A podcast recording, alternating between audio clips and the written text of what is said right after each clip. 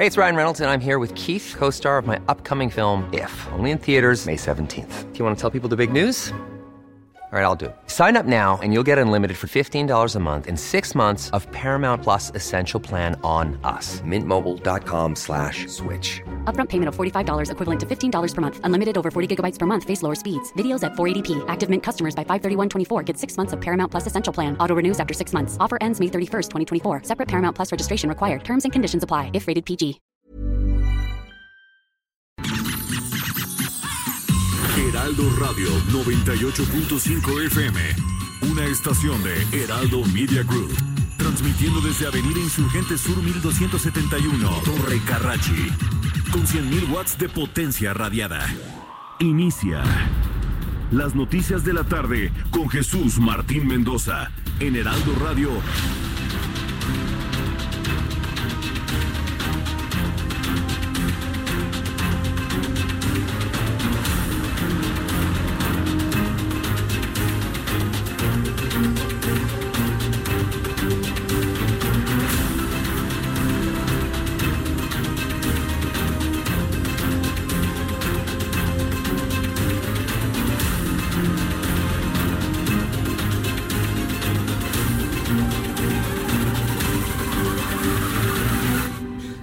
De la tarde en punto, hora del centro de la República Mexicana. Bienvenidos. Arrancamos una nueva semana con una gran cantidad de información aquí en el Heraldo Radio. Me da mucho gusto saludarle a través de los micrófonos del 98.5 de FM, 98.5 de FM en el Valle de México, en la República Mexicana, 100.3 en Guadalajara, 92.5 en Tampico, 106.3 en Villahermosa, Tabasco. Estamos en el 92.1 de frecuencia modulada en Acapulco, Guerrero. Súbale el volumen a su radio, que hay una gran cantidad de información importante que usted debe conocer. En primer lugar, le informo que la Secretaría de Relaciones Exteriores prepara un mensaje en breve para dar a conocer los avances de la ratificación del acuerdo comercial entre Canadá, Estados Unidos y México. Este informe estará encabezado por Marcelo Ebrar y Jesús Seade, subsecretario para América del Norte. Estamos esperando este mensaje desde las 2 de la tarde, debo decirle, ¿eh? Desde las 2 de la tarde estamos esperando este mensaje cuando empecé el Heraldo Televisión. No se ha producido hasta este momento. puede ocurrir en cualquier instante. De ocurrir de esa manera, cancelaremos todo lo que tengamos para escuchar al secretario de Relaciones Exteriores, ya que, bueno, pues hay una buena expectativa de que el acuerdo pueda ser firmado a más tardar la próxima semana. Así que tómelo en cuenta, estaríamos hablando de que sería a más tardar a mediados de la próxima semana cuando se firme el tratado comercial. De no suceder así, o mejor dicho, que sea aprobado, sea aprobado por el Congreso de los Estados Unidos. De no ser así, mire, el asunto se nos va hasta el año que entra. De no ser así, el asunto se nos va hasta el año que entra y a ver para cuándo porque entonces va a coincidir con el proceso electoral de los Estados Unidos y qué le va a interesar más al Congreso de los Estados Unidos, sobre todo los demócratas, pues les va a interesar más descarrilar el tren en el que va Donald Trump que firmar un acuerdo comercial con un país como México. Entonces, urge, la verdad, sea dicha, urge ya que se eh, llegue a un acuerdo comercial que se apruebe por parte de los Estados Unidos, que se diriman controversias como es el asunto que tiene que ver con el trabajo, la parte del trabajo todavía como que no la han acordado de una manera adecuada, en fin, es un asunto muy interesante que le tendré en los próximos minutos aquí en el Heraldo Radio. En Washington. La Casa Blanca y la oposición demócrata están cerca de un acuerdo de principio, con lo que se podría dar luz verde al acuerdo el próximo 18 de diciembre. Esto me lo dijo en entrevista el senador Gustavo Madero en entrevista en el Heraldo Televisión. Más adelante le voy a tener todos los detalles de lo que me dijo en entrevista con este servidor en el Heraldo Televisión. Abuso de poder, traición a los intereses nacionales y corrupción de las elecciones es el ABC del juicio político del equipo legal del demócrata en el Congreso de los Estados Unidos que presentó este lunes contra Donald Trump, presidente de aquel país. Y bueno, pues en más de este resumen de noticias, de acuerdo con la Secretaría de la Defensa Nacional 2019 del 2009 al 2019 ingresaron a México de forma ilegal dos millones de armas Por esto el tema de tráfico ha sido de los principales temas que se han tocado en acuerdos bilaterales con los Estados Unidos. Siguen con este engaño de que las, las malas son las armas como si se dispararan solas. Le puedo asegurar que si no pasaran armas, se matarían a pedradas, pero seguirían matándose. Es decir, el problema no es el arma. El problema es quien la tiene en sus manos y la acciona. Si una persona mala no tiene un arma, Ah, con una piedra, con un bolígrafo, lo haría. Pero bueno, sigue todavía esta idea extraña, muy, muy, muy extraña y, y hecha muy a modo de quienes quieren hacer ver como que, ay, las armas, qué malas son, pues sí, se disparan solas. Las armas no se disparan, que sean 20 millones si quieren. Pero si llegan a las manos adecuadas, a una sociedad suficientemente capacitada y educada, no tienen por qué dispararse así como así. Esta gente no ha entendido que aunque no haya armas, la gente descompuesta, la gente con deseos de hacer daño, lo haría hasta con una piedra. Pero eso no se entiende en México. Se trata de darle la vuelta a una incapacidad para poner orden en las cosas, diciendo, ay, es que las armas son malas. No. Las malas son quienes accionan las armas. Y le digo, si detienen el flujo de armas, el que quiera hacer daño lo hace hasta con una piedra, con una canica, con un bolígrafo, con un cúter. Por favor, seamos más serios en esta discusión. Irmeréndira Sandoval. La señora Irmeréndira Sandoval, secretaria de la Función Pública, anunció que México se adhirió hoy de manera formal al grupo de países que conforman los principios de divulgación de transparencia de los beneficios finales. Este concepto se refiere a la parada final de los recursos ilícitos. La señora Irmeréndira Sandoval, secretaria de Estado, publicó en su cuenta de Twitter un video donde se le ve bailando con uno de los hijos de Andrés Manuel López Obrador. No creo que sea un mensaje de tuit propio de un secretario de Estado. Por lo tanto, hay quienes le han pedido un poco más de mesura, un poco más de cordura, un poco más de tranquilidad en la vida y en las cosas. Entonces nadie está, nadie está en contra de que esté feliz y que esté cantando y que esté bailando, pero de ahí a tuitearlo en el Twitter oficial de la Secretaría de la Función Pública, pues le ha valido millones de críticas. Y que no se haga como que no ve. Sí, yo creo que son críticas importantes a ser tomadas en cuenta. Hoy Alejandro Encinas, subsecretario de Gobernación para Derechos Humanos, presentó un informe de labores de la subsecretaría a su cargo. Aseguró que él no, no minimiza el problema de las desapariciones en el país. Un primer año que nosotros definimos es un año que se ha caracterizado por dos factores. Es la construcción de una nueva institucionalidad para atender una responsabilidad primigenia del Estado mexicano, que es la garantía y protección de los derechos humanos. Y en segundo tema, que es el establecer una nueva relación con las víctimas de la violación de los derechos humanos, poniendo siempre en el centro de la atención a las familias, a las víctimas, en la definición de todas las políticas públicas y acciones que en materia de derechos humanos estamos llevando adelante. Bien, pues esto es lo que comentó Alejandro Encinas, Subsecretario de Gobernación para Asuntos de Migración, Derechos Humanos y Población. Un buen hombre para ser el secretario de Gobernación, sigo pensándolo. También informo que Manuel Bartlett, director de la Comisión Federal de Electricidad, aseguró que tras haber negociado los gasoductos, no habrá incremento en las tarifas eléctricas. Nada más eso faltaba, Bartlett. Nada más eso nos faltaría que la cuarta transformación nos suba la luz. Eso ya sería el colmo de la burla, ¿eh? Porque ustedes dijeron que iban a bajar todos los combustibles a menos de la mitad. Nada más eso nos faltaba que nos fuera usted a subir la luz, señor Bartlett. ¿Sabe lo que pasaría si ustedes se atreven a subir la luz? Nadie la pagaría. Nadie les pagaría absolutamente nada. Porque ustedes prometieron llevar el precio de la energía eléctrica a precios justos. Y ahora resulta que le tenemos que dar las gracias porque no nos va a subir la luz. Esto fue lo que dijo durante la conferencia matutina de Andrés Manuel López Obrador. Se lo voy a presentar un poco más adelante porque es verdaderamente una burla.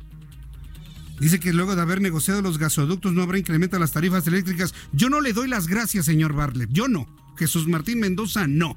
Si alguien quiere darle las gracias, ay, señor Barles, muchas gracias por no subirnos la luz. Yo sé el esfuerzo que está haciendo la cuarta transformación. Nosotros no. Somos millones de mexicanos que no estamos de acuerdo con su designación como director de la CFE. A mí no se me olvida que usted tiene una cuenta pendiente con la elección de 1988. Ni a mí ni a muchos mexicanos se nos olvida. Y luego que nos plantee esto como para darle las gracias, ahí sí para que vea, conmigo por lo menos no cuente. Y le puedo asegurar que con muchos millones de mexicanos, tampoco. Es increíble, nada más porque sucedió, lo puede uno creer, pero en fin. En las noticias internacionales, luego de que Corea del Norte llevara a cabo un, un ensayo de lanzamiento de cohetes, el gobierno de Japón manifestó encontrarse en estado de alerta ante más actos de provocación. Por su parte, Pyongyang fue el encargado de ejecutar las pruebas balísticas durante el ensayo realizado con propulsores de misiles. Y como parte de un acuerdo de cooperación policial entre París y Ankara firmado en 2014, 11 franceses fueron repatriados a su país, quienes están acusados de tener vínculos con grupos terroristas. En más noticias en este resumen, le informo que el Servicio Meteorológico Nacional informa la entrada del Frente Frío número 21, el cual va a ocasionar la tercera tormenta invernal de la temporada. Esto provoca el descenso de temperaturas en Tamaulipas y también en Nuevo León. Noticias desde Tabasco. Aquí en el Heraldo Radio le informo que en Tabasco padres de familia de una escuela primaria en el municipio de Huimanguillo protestaron exigiendo la destitución de la directora y maestra del grupo, ya que los acusan de solapar y actuar de manera negligente ante la presunta violación de un menor de edad por parte de uno de los propios compañeros de clase. El supuesto abuso habría ocurrido el miércoles pasado, sin embargo los padres señalan que allá había, había antecedentes de agresión unos meses antes y obviamente ya saben, ¿no? Con el miedo que tienen los directores y maestros de escuela, porque es miedo, aunque se me enojen, es miedo de atender este tipo de denuncias por parte de los padres de familia. Mire, tuvo que ocurrir una situación mucho más grave antes de que esta directora y esa maestra actuaran. Le tendré los detalles más adelante aquí en el Heraldo Radio. Y también de acuerdo con el reporte del tercer trimestre de 2019, la generación de empleo en las industrias de manufactura de exportación ha sido favorecida en estados del occidente del país, rompiendo la sinergia que se tenía en las entidades fronterizas, como en el caso de Sonora. Más adelante le informaré todo esto que está trascendiendo allá en Guadalajara, Jalisco. Son las 6 de la tarde con 12 minutos hora del centro de la República Mexicana. Escuche usted el Heraldo Radio. Yo soy Jesús Martín Mendoza. Súbale el volumen a su radio porque le tengo toda la información importante a esta hora de la tarde. Vamos con mi compañero Israel Lorenzana, con nuestros compañeros reporteros urbanos, periodistas especializados en información de ciudad. Israel Lorenzana, ¿dónde te ubicas? Adelante, buenas tardes. Jesús Martín, muchísimas gracias. Pues fíjate que tenemos movilización por parte de servicios de emergencia, unidades policíacas, exactamente en la calle de Medicina y Copilco, en donde lamentablemente un hombre pierde la vida. Viene a bordo de una camioneta, aparentemente se observan 10 castillos percutidos a un costado de este vehículo. Han llegado elementos de la Secretaría de Seguridad Ciudadana, es en la colonia Copilco, Coyoacán. También llegó una ambulancia para certificar la muerte de este hombre y bueno, pues han iniciado ya un operativo para dar con los responsables. Se habla de dos sujetos a bordo de una motocicleta, los cuales se dieron a la fuga y los elementos policíacos han montado un dispositivo para intentar dar con los responsables. Esto es muy cerca de la Avenida de los Insurgentes, hay que manejar con mucha precaución. Tenemos la movilización por parte de los servicios de emergencia y también unidades de la Secretaría de Seguridad Ciudadana. Jesús Martín, la información que te tengo. A ver, danos nuevamente la ubicación. ¿Es esto Avenida Copilco, casi esquina con Insurgentes? No, Jesús Martín es la calle de Medicina y Copilco, ah. aquí en la colonia Copilco, Coyoacán, muy cerca de la Avenida de los Insurgentes, muy cerca de Ciudad Universitaria. Correcto, bueno, pues eh, esperemos tener la identidad, la, la, media afiliación de la persona que ya se ahí fallecida, ejecutada, porque pues no me queda duda que fue una ejecución, una venganza. Así es, Jesús Martín se trata de un hombre de aproximadamente 40 años de edad. De hecho, está a bordo de la camioneta. Tiene, pues, eh, aproximadamente 10 impactos de bala. Las, eh, están percutidos aquí a un costado de este vehículo. Así que, bueno, pues hay que esperar la llegada de los peritos del Ministerio Público para que inicien las investigaciones. Gracias por la información, Israel. Hasta luego. En la Ciudad de México, lamentablemente, sigue siendo una arena de ejecuciones, una arena de venganzas, una eh, arena de ajustes de todo tipo Y esta es la parte que debe preocupar a la administración local, la de Claudia Sheinbaum, quien efectivamente durante el sábado en su informe de gobierno reconoció que el tema a atender es la inseguridad. Pero la inseguridad, el que usted pudiese estar en medio de un fuego cruzado, tiene que ver con las acciones delictivas que se realizan en la Ciudad de México. ¿A quién matan? ¿Así por deporte? No, a nadie lo matan por deporte. Es porque es un pájaro de cuenta, porque es el integrante del grupo rival de narcomenudistas, porque no les pagaron la droga y cosas por el estilo. Eso es lo que está sucediendo en la ciudad. Mientras no se ataque el problema de fondo y le sigan, sigan tratando de arreglar con abrazos, besos y no sé qué tantas cosas, van a seguir las ejecuciones en la Ciudad de México, al fin que nadie les hace nada, al fin que aquí no se le reprime a nadie, al fin que vivimos en una ciudad de libertades, hasta para matar por lo que veo. Vamos con nuestro compañero Daniel Magaña, quien nos tiene más información en otro punto de la Ciudad de México. Adelante, Daniel. Así es Jesús Martín, muy buenas tardes. Efectivamente, y es que pues, ya se tiene todo previsto para que a lo largo de estos días, sobre todo a partir de mañana, el día de hoy, algunos grupos de peregrinos empiezan a arribar hacia la Basílica de Guadalupe y bueno, ya se ha dispuesto este operativo de parte de la Secretaría de Seguridad Ciudadana para garantizar la seguridad de quien acuda eh, precisamente del este 11 y 12 de diciembre hacia la zona de la Basílica de Guadalupe, la zona de la alcaldía Gustavo Madero, así que hay que tomarlo en cuenta. Todavía no hay cortes a la vialidad, únicamente pues algunos grupos de peregrinos que han querido pues adelantarse para evitar los tumultos, sobre todo ya a partir de mañana en dirección hacia la zona Basílica, la calzada de Guadalupe, la calzada de los Misterios, así que hay que tener cuidado en el caso de que avancen reforme, reforma, la avenida Paseo de la Reforma y se traslade hacia esta zona cerca del circuito interior. El reporte de Jesús Martín, muy buenas tardes. Gracias por la información, Daniel Magaña. Hasta luego. Hasta luego, que te vaya muy bien. Son las 6 de la tarde con 16 minutos hora del centro de la República Mexicana. Tarde nutrida de información, una tarde en la que usted y yo vamos a platicar toda la información importante de este día. Si está en su casa, yo le recomiendo que ponga su radio o su celular tal vez con una bocina con Bluetooth, si ya es así usted de, tecnológico, ponga en el centro de la sala, prepárese un café, un té, un chocolate, algo para botanear, su teléfono celular para escribirme vía Twitter y platicar las noticias el día de hoy. Vamos a tener una tarde sabrosa de información igual para quienes nos escuchan en el transporte público, de pasajeros, en los taxis, en el negocio, en la tienda, en el mercado, en el kiosco, para quienes vienen haciendo deporte y traen su teléfono celular escuchando radio con datos.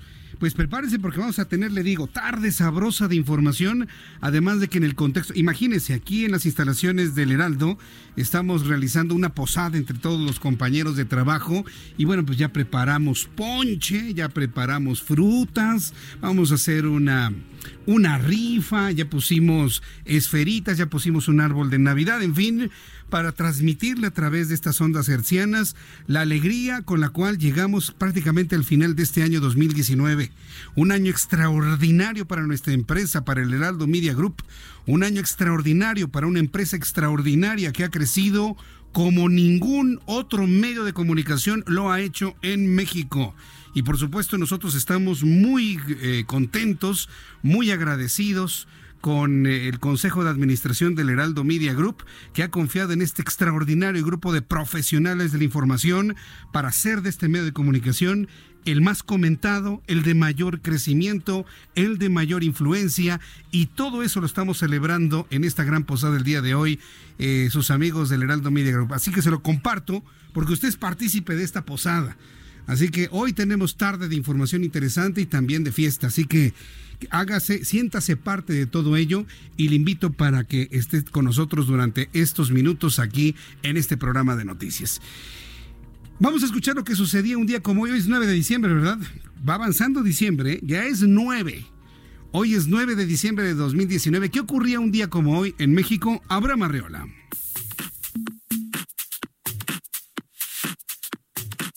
¡Excelente lunes! Veamos qué sucedió en un día como hoy. En México. 1860, el general conservador Miguel Miramón vence en Toluca al general liberal Felipe Berriozábal. 1895, nace Roberto Garzazada. Además de empresario, impulsó las instituciones educativas en su ciudad natal. No por algo, Monterrey lleva en sus calles su nombre, Honor Raza. 1999. Fallece Álvaro Tarcisio, actor de teatro y doblaje. Él fue conocido por ser la voz de Skeletor en la serie animada He-Man y los Amos del Universo y todas sus películas. Además, él fue la voz de Popeye en Popeye el Marino. Y por si esto fuera poco, fue la voz de Igor en El Conde Pátula y la primera voz de J. Jonah Jameson en El Hombre Araña. ¿Y tú, en dónde lo recuerdas? 2012, en Iturbide, ocurre el accidente del Learjet en donde fallece la cantante México-estadounidense Jane Rivera. Esto es un día como hoy en México. Muchas gracias, Abraham Arriola, por recordar a estos grandes de, de, la actuación y del doblaje. Muchísimas gracias por hacerlo. Me parece que es algo verdaderamente justo. Bien, cuando el reloj marca las 6 de la tarde con 19 minutos hora del centro de la República Mexicana, rápidamente le informo cómo va a estar, cómo nos va a tratar el clima. Vamos a revisar lo que nos informa el Servicio Meteorológico Nacional.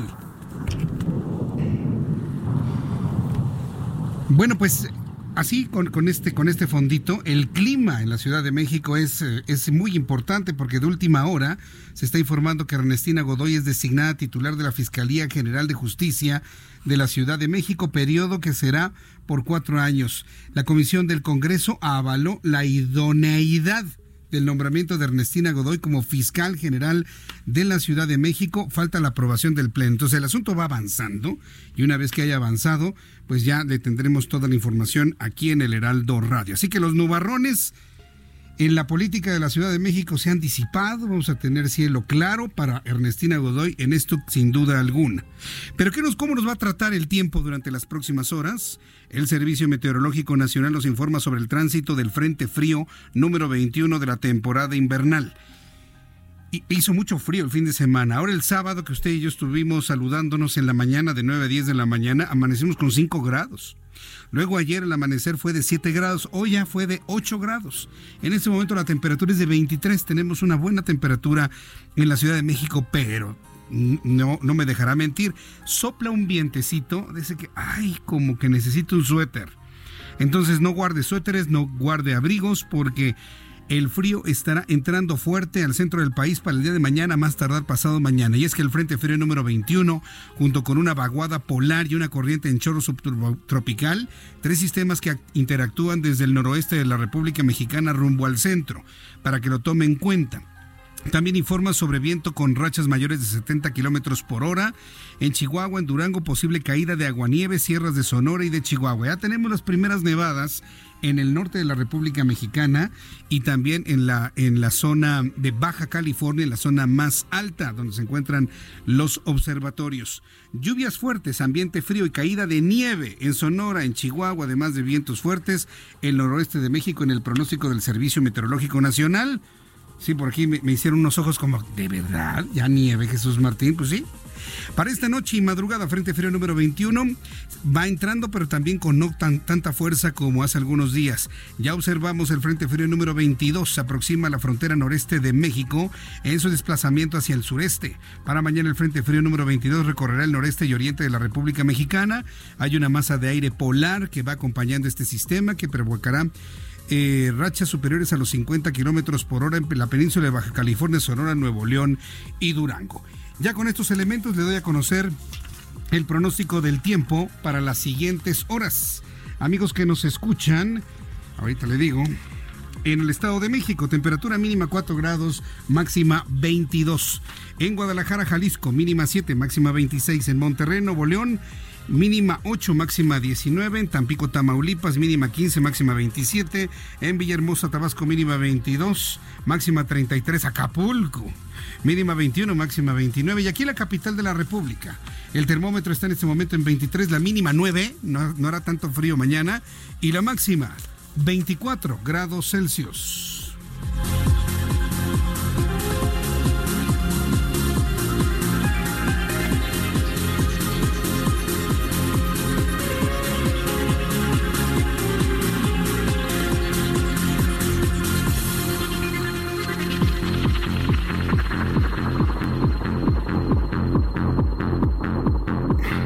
Las 6 de la tarde con 23 minutos, las 6 de la tarde con 23 hora del centro de la República Mexicana. Bueno, vamos directo a la información importante de esta tarde.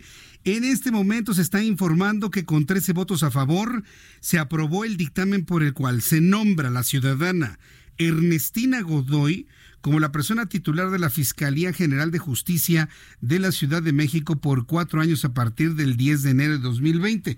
Usted va a decir, bueno, ¿y cuál es la novedad, Jesús Martín, si es la procuradora? Sí, porque cambia la figura de procuración a fiscalía, de procuraduría a fiscalía. Es decir, ella va a continuar por cuatro años más a partir de el 10 de enero del 2020 por cuatro años más Ernestina Godoy, ahora como la fiscal general de justicia de la Ciudad de México.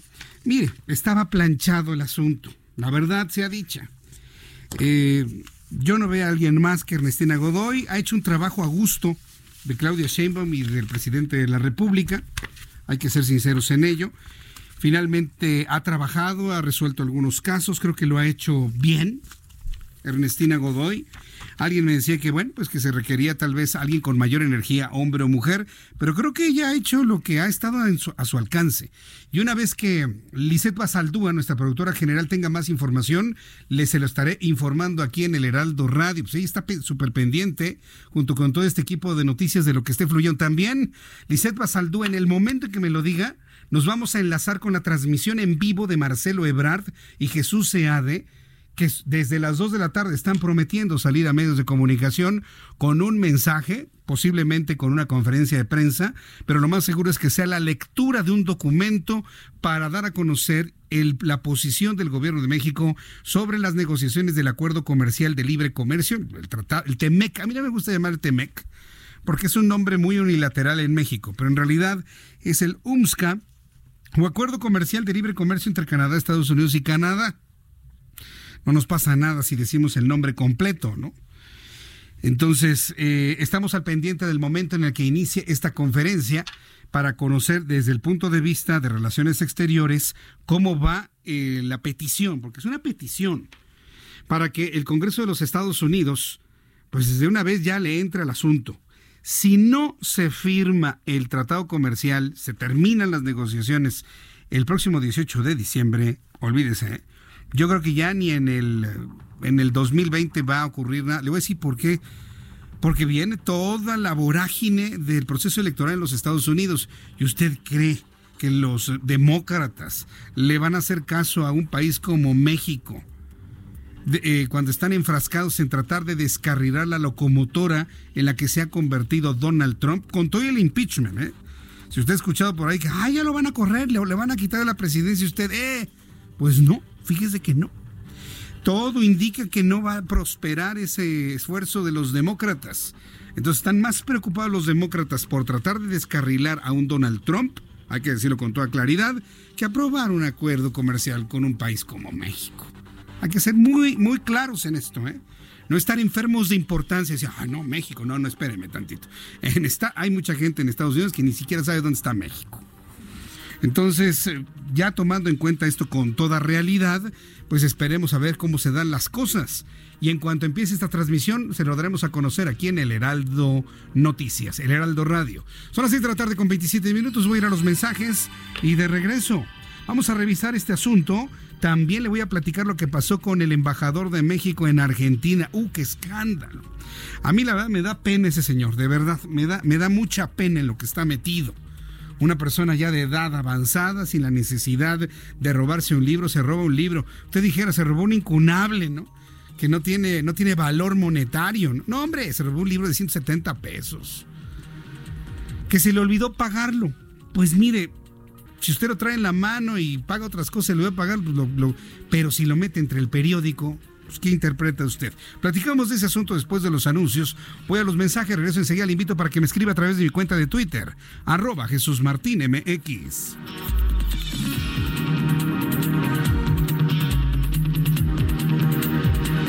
Escuchas a Jesús Martín Mendoza con las noticias de la tarde por Heraldo Radio, una estación de Heraldo Media Group.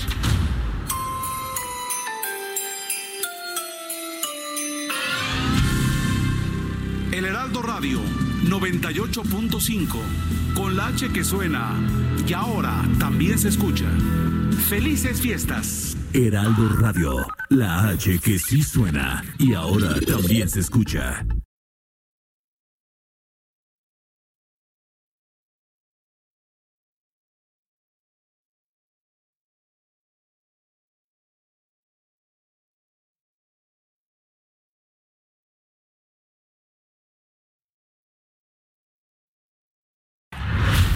Escucha las noticias de la tarde con Jesús Martín Mendoza. Regresamos.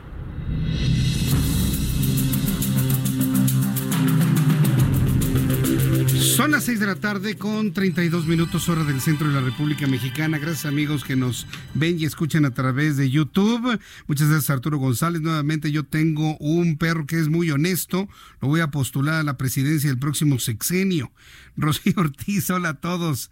Claudia Hernández, sí que se está desarrollando el padecimiento de cleptomanía. A mí me parece muy raro el acto considerando el costo del libro. ¿Sabe qué? Yo que se lo atribuyo el problema del embajador de México, Ricardo Valero, allá en Buenos Aires. Perdón, en Buenos Aires. Lo voy a decir no en un afán de insulto, ni mucho menos, ¿eh? sino a manera de, de condición o de diagnóstico. Yo no dudaría que el señor, por su edad, esté ya transitando por un problema de, de senilidad. Las personas que rebasan los 70, 80 años tienen un problema así, o sea, se, se, manifiesta de varias formas. Entonces tal vez no era muy consciente de lo que estaba haciendo, o como me han dicho posiblemente, pues verdaderamente lo envolvió en el periódico porque se le hacía especial y se le olvidó pagarlo. Yo creo que me, me dice Edwin Saucedo, ay Jesús Martín, es un vil ratero, Jesús Martín. Entonces, este, yo pienso que tiene que irse a una investigación la Secretaría de, de, Relaciones Exteriores profunda y de esta manera pues determinar qué fue lo que ocurrió. Me están preguntando a través de YouTube que si dije la palabra ponche. Sí, estamos comisionando a alguien para que nos traiga ponche. Sí, va a haber ponche aquí en la posada. Yo ya veo acá todo muy animado acá en las instalaciones del Heraldo Media Group, muy animados, muy contentos. Mire, estamos la verdad muy contentos porque, híjole, a ver, vénganse para acá, ven, ven, ven Israel, ven. Gerardo Galicia, vengan, vengan, vengan. Están aquí nuestros compañeros de reporteros urbanos, porque estamos todos juntos aquí y yo quisiera que los que saludarlos. Vénganse muchachos, ¿qué es esto? Esto es ponche. Miren, me acaban de traer, Liseta Salud me acaba de traer ponche este, a ver, vénganse para acá, muchachos, vénganse, además para que los vean acá en YouTube. ¿Cómo están? Bienvenidos. Israel Lorenzana, ¿cómo estás, mi querido Israel? A ver, acá en el micrófono. Es que es, es, es, es muy raro que estén aquí con nosotros. ¿Cómo estás, Gerardo Galicia? Jesús Martín, ¿cómo estás? Israel Lorenzana, Gerardo Galicia, Alan Rodríguez. Alan Rodríguez y este Augusto, Augusto Atempa, Atempa, claro que sí, los cuatro. ¿Cómo están, muchachos? Me da mucho gusto saludarlos. Martín, ¿cómo ves? Vienen, vienen, vienen aquí al, al, ponche, ¿verdad? Vamos a echarnos un ponche. Sí, sí, sí. Acaban de llegar, los acabo de ver, los acabo de invitar para que todos lleguen aquí y nos platiquen. ¿Cómo se han sentido en el Heraldo Media Group, mi querido Gerardo Galicia? Que, que, compartimos con Radio Red hace mucho tiempo él y yo. Hoy aquí en el Heraldo, ¿cómo te has sentido, Gerardo? Feliz, como en casa, en familia, y la verdad que cambió todo, ¿no? Cambió todo, pero cambió todo, pero con un espíritu, el mismo espíritu, ¿no? Por supuesto, ¿no? Sí, sí. ¿Para que hables directo al micrófono? Me dicen. Gracias, gracias. Sí, cambia todo, cambia hasta la actitud, ¿no? De repente sí. trabajas ahí como que un poco machurrado. Llegas acá y todo el mundo te recibe eh, con abrazos, feliz. Sí. Vas bajando y todo el mundo te saluda. Entonces el ambiente cambia y es impresionante. Definitivamente. Israel Lorenzana, ¿cómo te sientes aquí en el Heraldo Media Group? Hoy que estamos con nuestra fiesta aquí grupal y todo. Pues muy bien, fíjate que muy a gusto en familia. Sí. Da gusto ver a tantos uh, colegas, amigos de muchos años aquí sí. disfrutando del ponche, como dices. Y por supuesto, acá. todo un agasajo, además, estar aquí en la cabina contigo, ¿no? Con un periodista como tú, hombre, pues da gusto muchas, estar aquí. Muchas ¿no? gracias, Israel. Eh, Daniel Magaña, ¿cómo estás? Yo soy Alan ah, tú eres Alan Rodríguez, perdón. Alan, perdón, ¿cómo estás? Bienvenido. ¿Cómo te has sentido en estos meses? Pues eh? Bastante bien, estamos aprendiendo este oficio porque yo venía de escribir, yo venía de periódico. No me digas, tú eras de, de, sí, de máquina, de, de, periodismo, este... De redacción. De redacción. Estar, bueno, también en calle porque andábamos en... Pero sabías andar en la moto y todo sí, eso, ¿no? Y pues aquí aprender esto está bastante interesante, bastante bueno. Uh -huh. Y pues la oportunidad al agradecerla y sobre todo pues el saludo a la gente que nos escucha. Me parece muy bien. Augusto Atempa. Es que son de esas sí, pocas veces que los tenemos famoso, a todos juntos aquí. Bienvenido, Augusto. Gracias, gracias. ¿Cómo te has sentido en el Heraldo Media Group? Muy bien, este es algo nuevo. Jamás había hecho radio, jamás había hecho tele. Nunca había hecho, pues te sale muy bien, ¿eh? Para no haberlo hecho, la verdad sale muy bien. ¿Cómo te has sentido bien? Muy bien. Y además es bastante aprendizaje y aprendizaje de los grandes, como tú. Entonces, voy aprendiendo de todos, de todos un poquito cada día, entonces. Pues este, este, es nuestro grupo de periodistas que está en las calles de la Ciudad de México, para quienes están escuchando en otras partes de la República Mexicana, seguramente los han oído, y decirles a todos ustedes, muchachos, que estamos muy orgullosos del trabajo que están haciendo, estamos ya marcando el paso en la radio, créame que ahora lo estamos marcando de este lado y pues me da mucho gusto que estén aquí. Un mensaje para nuestros amigos de Navidad, de Año Nuevo, mi querido Gerardo, aunque vamos a estar trabajando aquí todos estos días. Que le suban el volumen a su radio y creo que recordaron más trabajadores el Dani Magaña que mandaron un saludo. Sí. Se quedó con los peregrinos allá en la Basílica. El Dani Magaña se quedó con los peregrinos precisamente. Israel, un mensaje para el público. Sí, Jesús María, que la pasen muy bien, que manejen con mucho cuidado. Son días también en que de repente se exceden los límites de velocidad, que lo hagan con mucho cuidado cuidado y que por supuesto en compañía hasta el fin de año por lo menos de 98.5. Alan Rodríguez, ¿qué le platicas al público? Pues gente, cuídense mucho esta temporada, a veces en las calles se vuelven bastante peligrosas, pero no olviden que en casa los esperan, cuídense mucho, mucha precaución, súbanle al Heraldo cuando estemos nosotros dando el reporte, muy atentos y Eso me parece muy bien. No los vamos a perder, los vamos a llevar por buen camino. Me parece muy bien. Augusto Atempa, un mensaje para el público que te escucha, pues te sigue, que has orientado por dónde sí, por dónde no. ¿Qué les dirías en este día? Que no estén peleados con nadie, ¿no? Son, son épocas de, reconciliación, entonces si hay algún peleado, pues que se reconcilien. Eso me parece muy bien. Pues muchísimas gracias muchachos por verlos estar aquí. Pasen al, Gracias a, ti, Jesús Martín. A la posada. Me quedo Gerardo. Ahora ¿no? Sí, Aquí están todos nuestros compañeros. Israel Lorenzana, gracias. Augusto Atempa, muchas gracias. Y bueno, pues convertimos aquí la cabina. Muchas gracias. Gracias, Alan Rodríguez, una verdadera fiesta. Y, y, las motocicletas, por supuesto, ¿eh? Cuídense mucho las motos, por favor, muchachos. Gracias. Está pasando en este momento ya las áreas que hemos dispuesto para esta gran posada. Hemos colgado una gran, una gran piñata, ¿no? Donde, pues todos en el espíritu infantil, vamos a romper la piñata. Le digo, estamos tomando ponchecito que ya me trajeron. Pero las noticias no paran, las noticias no paran y mientras eh, todos mis compañeros están dándose abrazos y sobre todo compartiendo esta alegría de llegar a esta, al final de este año, un año importantísimo para nuestra empresa, el Heraldo Media Group, vamos con mi compañero Luis Fernández. Familiares del general Emiliano Zapata, escuche qué noticia tengo para usted.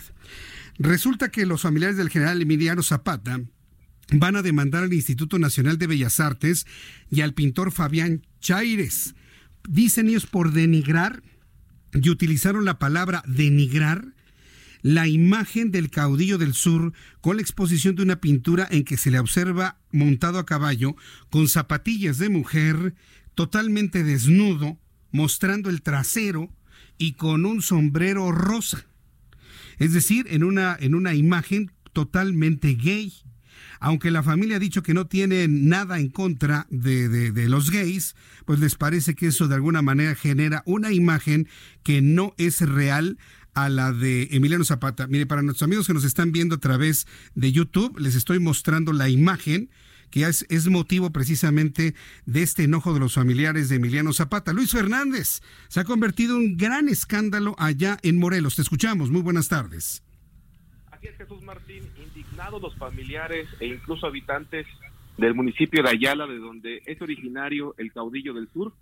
Así se mostraron precisamente por esta imagen donde aparece el caudillo del sur, como ya lo eh, describiste, precisamente montado a caballo con un sombrero rosa y zapatillas de mujer, a lo que llamaron ellos que para la familia es denigrante que así aparezca el ícono de la Revolución Mexicana. Y es que la exposición Emiliano Zapata después de Zapata forma parte de la obra de Chaires y se exhibe en el Museo de Bellas Artes desde el 27 de noviembre y perdurará hasta el 16 de febrero. Jorge Zapata, nieto del general Emiliano Zapata, aseguró que la familia criticó precisamente a este artista porque ha representado a el héroe de la Revolución Mexicana como gay. Incluso dijo que ha recibido diversas peticiones por parte de agrupaciones que le han sugerido ir a Bellas Artes, tomar esa pintura y quemarla. Sin embargo, dijo que confían en las instituciones y que por ello interpondrán una demanda tanto al Instituto Nacional de Bellas Artes como al pintor por considerar ellos que denigra a el general Emiliano Zapata y por supuesto la lucha eh, que encabezó y que por supuesto es de pintarlo como gay, aunque dicen que no tiene nada contra ese sector, bueno, sí los lastimó mucho porque, bueno, ellos consideran que la imagen de Emiliano Zapata es la que permanece siempre con botas de charro, con sombrero del mismo, eh, con su caballo el as de oros y por supuesto representando a la revolución mexicana. Dijo, dijo Jorge Zapata que los abogados están analizando precisamente cuál sería la demanda y la vía por la cual estarían interponiendo esta denuncia. Hoy por lo pronto hicieron extensivo esta indignación a los medios de comunicación y por supuesto dicen que actuarán por la vía legal porque este pintor, así lo dijo Jorge Zapata, se quiere eh, publicitar con la imagen del caudillo del sur. Pobre Jesús Pues mira, estoy viendo la imagen y yo no sé si esto fue un meme, lo que me mandaron no sé si es un meme o, o si así viene la obra, donde hay un diálogo donde dice, le pongo chile, sí, pero del que no pica. No, no sé si eso viene también en la, en la misma fotografía, pero me sorprende mucho la, idea del artista Chaires. Hasta este momento no, entiendo qué es lo que trata de reflejar mostrando a Emiliano Zapata como, pues es que ni siquiera es un gay, o sea, prácticamente es, eh, está con, con atuendos femeninos. No, no, entiendo cuál es la idea que tiene Chaires en esta obra. ¿Alguien lo entiende? Luis. Pues es lo que dicen ellos, que no, no saben cuál es el mensaje que trata de dar este artista.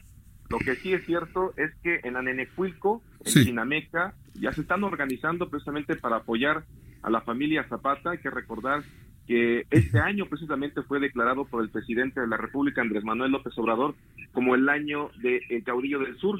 Y lo que dice la familia es que no pretendan cerrar el año con broche de oro con esta pintura y por supuesto que tampoco la respalde el gobierno federal. Esto va a generar una discusión tremenda con ese sector. Pero bueno, gracias a Luis Fernández. Un abrazo. Ah, hasta luego, que te ve muy bien. Bueno, ya, ya eh, para nuestros amigos que nos ven a través de, de YouTube, en el canal Jesús Martín MX, le estoy presentando la fotografía, pero ya se fijó en Emiliano Zapata, ya se fijó usted en el sombrero, ¿Ya se fijó usted en el listón tricolor? ¿Ya se fijó en las zapatillas? ¿Pero ya se fijó bien en el caballo, lo que trae abajo? Sí, lo, que trae, si no ha visto usted la fotografía, pues aparece Mirano Zapata con un sombrero rosa en una actitud como de, de, de, de pues cómo poderlo llamar, como que se está acurrucando en el, en el caballo, sin, sin pantalón, sin ropa interior, con zapatillas de mujer, pero el caballo trae una erección aparte. Entonces, e, e, eso es verdaderamente sorprendente, ¿no?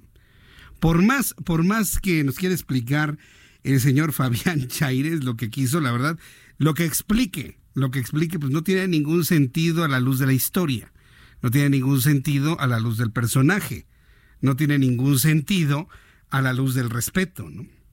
Entonces, sí, hay personas que me dicen, apenas voy viendo al caballo, sí, ese es otro elemento que tal vez algunos no han visto porque tal vez se confunde con una pata, pero no, no es una pata, es su falo.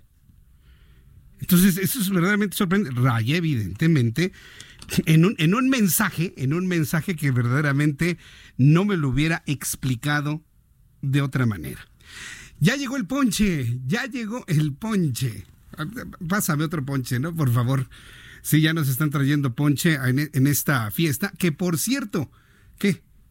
Que por cierto nos están diciendo algunas personas que quieren estar aquí, que quieren estar aquí en el en la fiesta del Heraldo Media Group, pues usted imagínela, ¿no? Imagínela, tenemos aquí este completamente adornado con eh, con pino, con eh, con estas este piñatas y demás. Y bueno, pues vamos a entrar en comunicación con Marta Lucía Micher. Eh, ella es presidenta de la Comisión para la Igualdad de Género en el Senado de la República. Los senadores de Morena están impulsando un dictamen para incluir mayores medidas de protección a las mujeres. Marta Lucía Mitchell, me da mucho gusto saludarla. Bienvenida. Muy buenas tardes.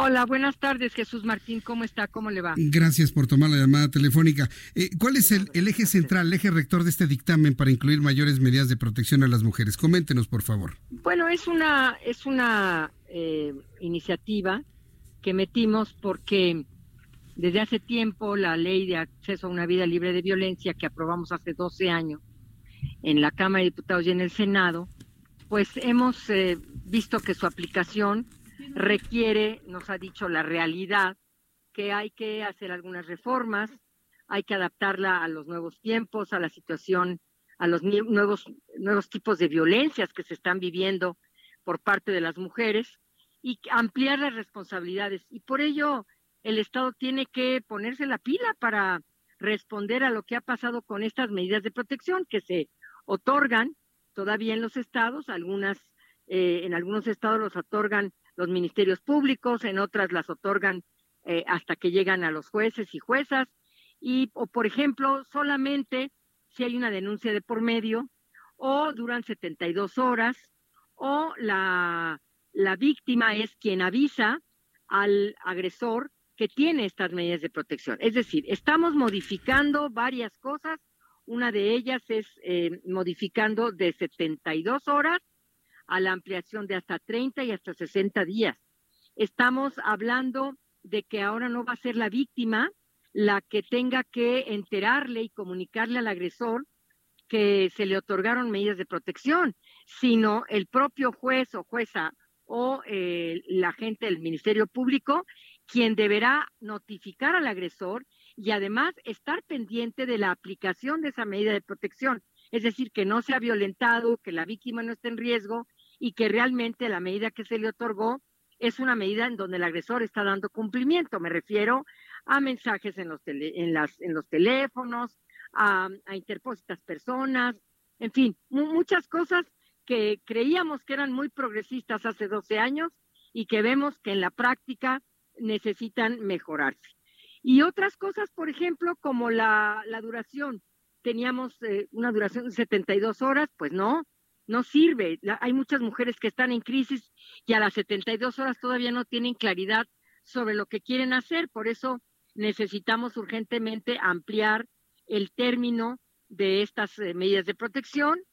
Y otro tema también que tiene que ver con las eh, con los con los agresores pues es este banco de datos sobre victimarios que sirve de apoyo, que va a servir de apoyo para las autoridades, para pues actuar en consecuencia, de, tal manera que eh, cualquier agresor que haya cometido ah, un acto de violencia contra la mujer en algún estado, pues también si viaja a otro estado o tiene más víctimas, quede perfectamente registrado su nombre y sea mucho más fácil rastrearlo.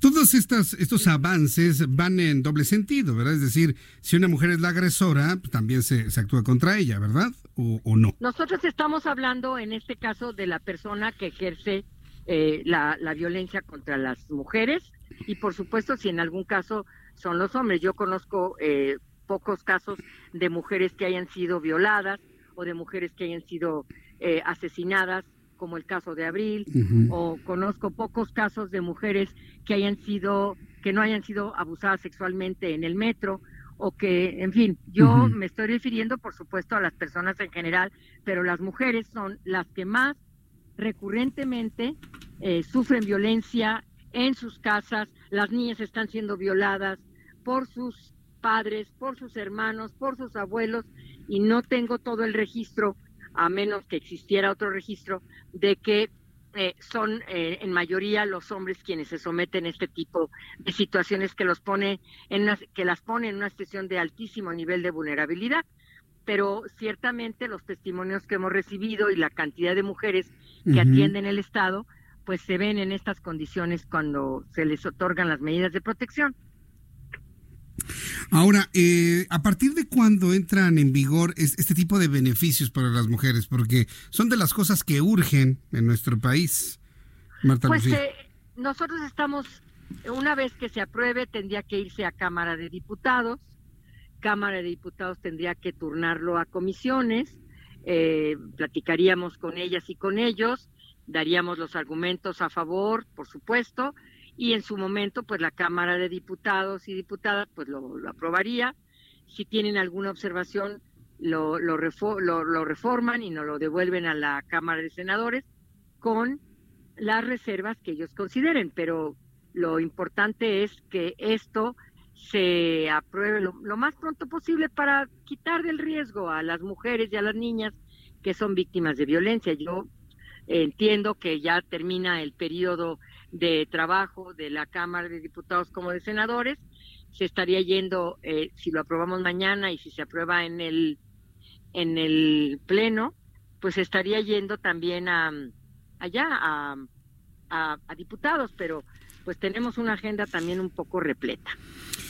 Bien, pues estaremos muy atentos de, los tiempos, Marta Lucía Mitchell. Yo le quiero agradecer mucho el, tiempo para el Heraldo Radio. Mire, aprovechando que usted es presidente de la Comisión para la Igualdad de Género en el Senado de la República, quiero para, aprovechar para preguntarle una opinión de esta situación que se ha vivido en el estado de Morelos con esta obra del pintor Fabián Chaires y que los familiares de Emiliano Zapata quieren demandar al Instituto Nacional de Bellas Artes por la imagen de Emiliano Zapata eh, como si fuera un hombre gay completamente desnudo sobre un caballo, un caballo con una erección, con un sombrero rosa y que está precisamente considerado una obra de arte. Están enojadísimos en Morelos. ¿Usted qué piensa de situaciones como estas? Bueno, no, no, no. ¿No ha visto la obra? No he visto la obra, no he visto esto que nos dicen. Yo no, no me quiero atrever a, ah, hacer una opinión sin el conocimiento de la de lo que usted me está diciendo. Sí. Pero bueno, ser una persona gay no es ninguna falta y, bueno pues habría que conocer qué, qué, dice esa obra yo yo soy una una mujer que le gusta el arte pero no quiero herir susceptibilidades y sobre todo pues hay que ver desde dónde se está haciendo esa crítica y, con qué criterios, ¿no? Porque el término de belleza, pues el término de belleza no existe. O es muy subjetivo, ¿no? Dijo cada quien, ¿no? No, tendríamos que ver desde, desde dónde lo quiere analizar cada quien. Es decir, eh, a mí me parece que pues el arte es eso, es eso, es una es un criterio muy amplio, es muy subjetivo. Eh, cada quien tendría que hacer la interpretación que quiere, pero sí, pues yo con respeto eh, a todas las personas y a todas las voces me, tengo que esperar a conocer qué está pasando. Sí, ahí, cuando lo vea y si tiene algún comentario que hacernos, eh, será muy interesante conocerla de usted, sobre todo que ha estado en esta parte de lo que es la igualdad de género. Y yo le voy a agradecer mucho alguna primera impresión cuando usted tenga ya los elementos necesarios para un criterio. Le agradezco mucho, Marta Lucía Mitchell. Le envío un fuerte abrazo. Gracias, un saludo a todos auditorio, Jesús Martín. Hasta que luego. le vaya muy bien. Hasta luego, muy buenas noches. Es Marta Lucía Mitcher, presidenta de la Comisión para la Igualdad de Género del Senado de la República. Son las seis de la tarde, con 54 minutos hora del centro de la República Mexicana. Voy a leer algunos de sus comentarios a través, eh, que me llegan a través de Twitter, arroba Jesús Martín MX, arroba Jesús Martín MX. Ha causado un verdadero impacto este asunto del, de lo de Emiliano Zapata. Lo seguiremos comentando también. Me dice Lili Esco, Jesús Martín, foto, foto del recuerdo, señor Jesús Martín, esa bonita reunión, abrazos para todos. Sí, tuvimos un encuentro aquí con los reporteros del Heraldo Media Group. Laura González, Jesús Martín, tampoco esta me gustó, donde aparece Emiliano Zapata como Speedy González. Speedy González fue un personaje de la antigua televisión de hace muchos años. Yo creo que ya los chavos ni lo conocen, Speedy González. Pero yo creo que esto, esto no generaría ningún tipo de reacción como la que tiene en este momento la familia, ¿no? Eh, Marichuy, muchísimas gracias. Dice alguien que me explique, pensé que era un meme y resulta que lo público que lo publicó la Secretaría de Cultura. Entiendo que existen desnudos que son grandes obras de arte, pero esto, sí, Zapata después de Zapata, sí. Está, está difícil, ¿eh? la verdad es que está muy, muy complicado. Este es el cartel exactamente, lo voy a guardar para poderlo compartir. El cartel que inclusive tiene el logotipo de cultura y del gobierno de México. Y el, y el logotipo del gobierno de México. Entonces, se lo vamos a mandar a la senadora Marta Lucía Mitchell para que nos haga algún comentario al respecto. Cuando el reloj marca las 6 de la tarde con 56 minutos, voy a ir a los mensajes. Voy a regresar con un resumen de noticias. En el Valle de México estamos en el 98.5 de FM. En el resto de la República Mexicana, www.heraldodemexico.com.mx. Cambies al Heraldo de México en su página web, www.heraldodemexico.com.mx. Lo espero para que continuemos con las noticias porque continuamos.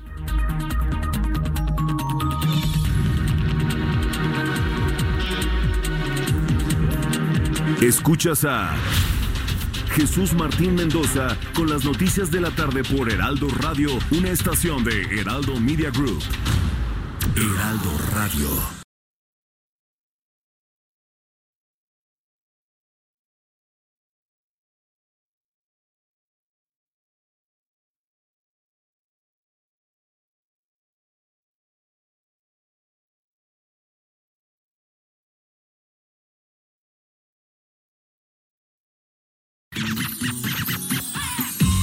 Heraldo Radio 98.5 FM, una estación de Heraldo Media Group, transmitiendo desde Avenida Insurgente Sur 1271, Torre Carrachi, con 100.000 watts de potencia radiada.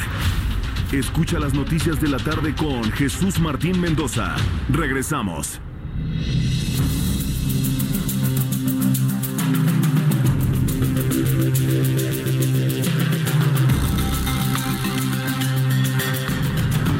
Son las 7 en punto, las 7 en punto, hora del centro de la República Mexicana.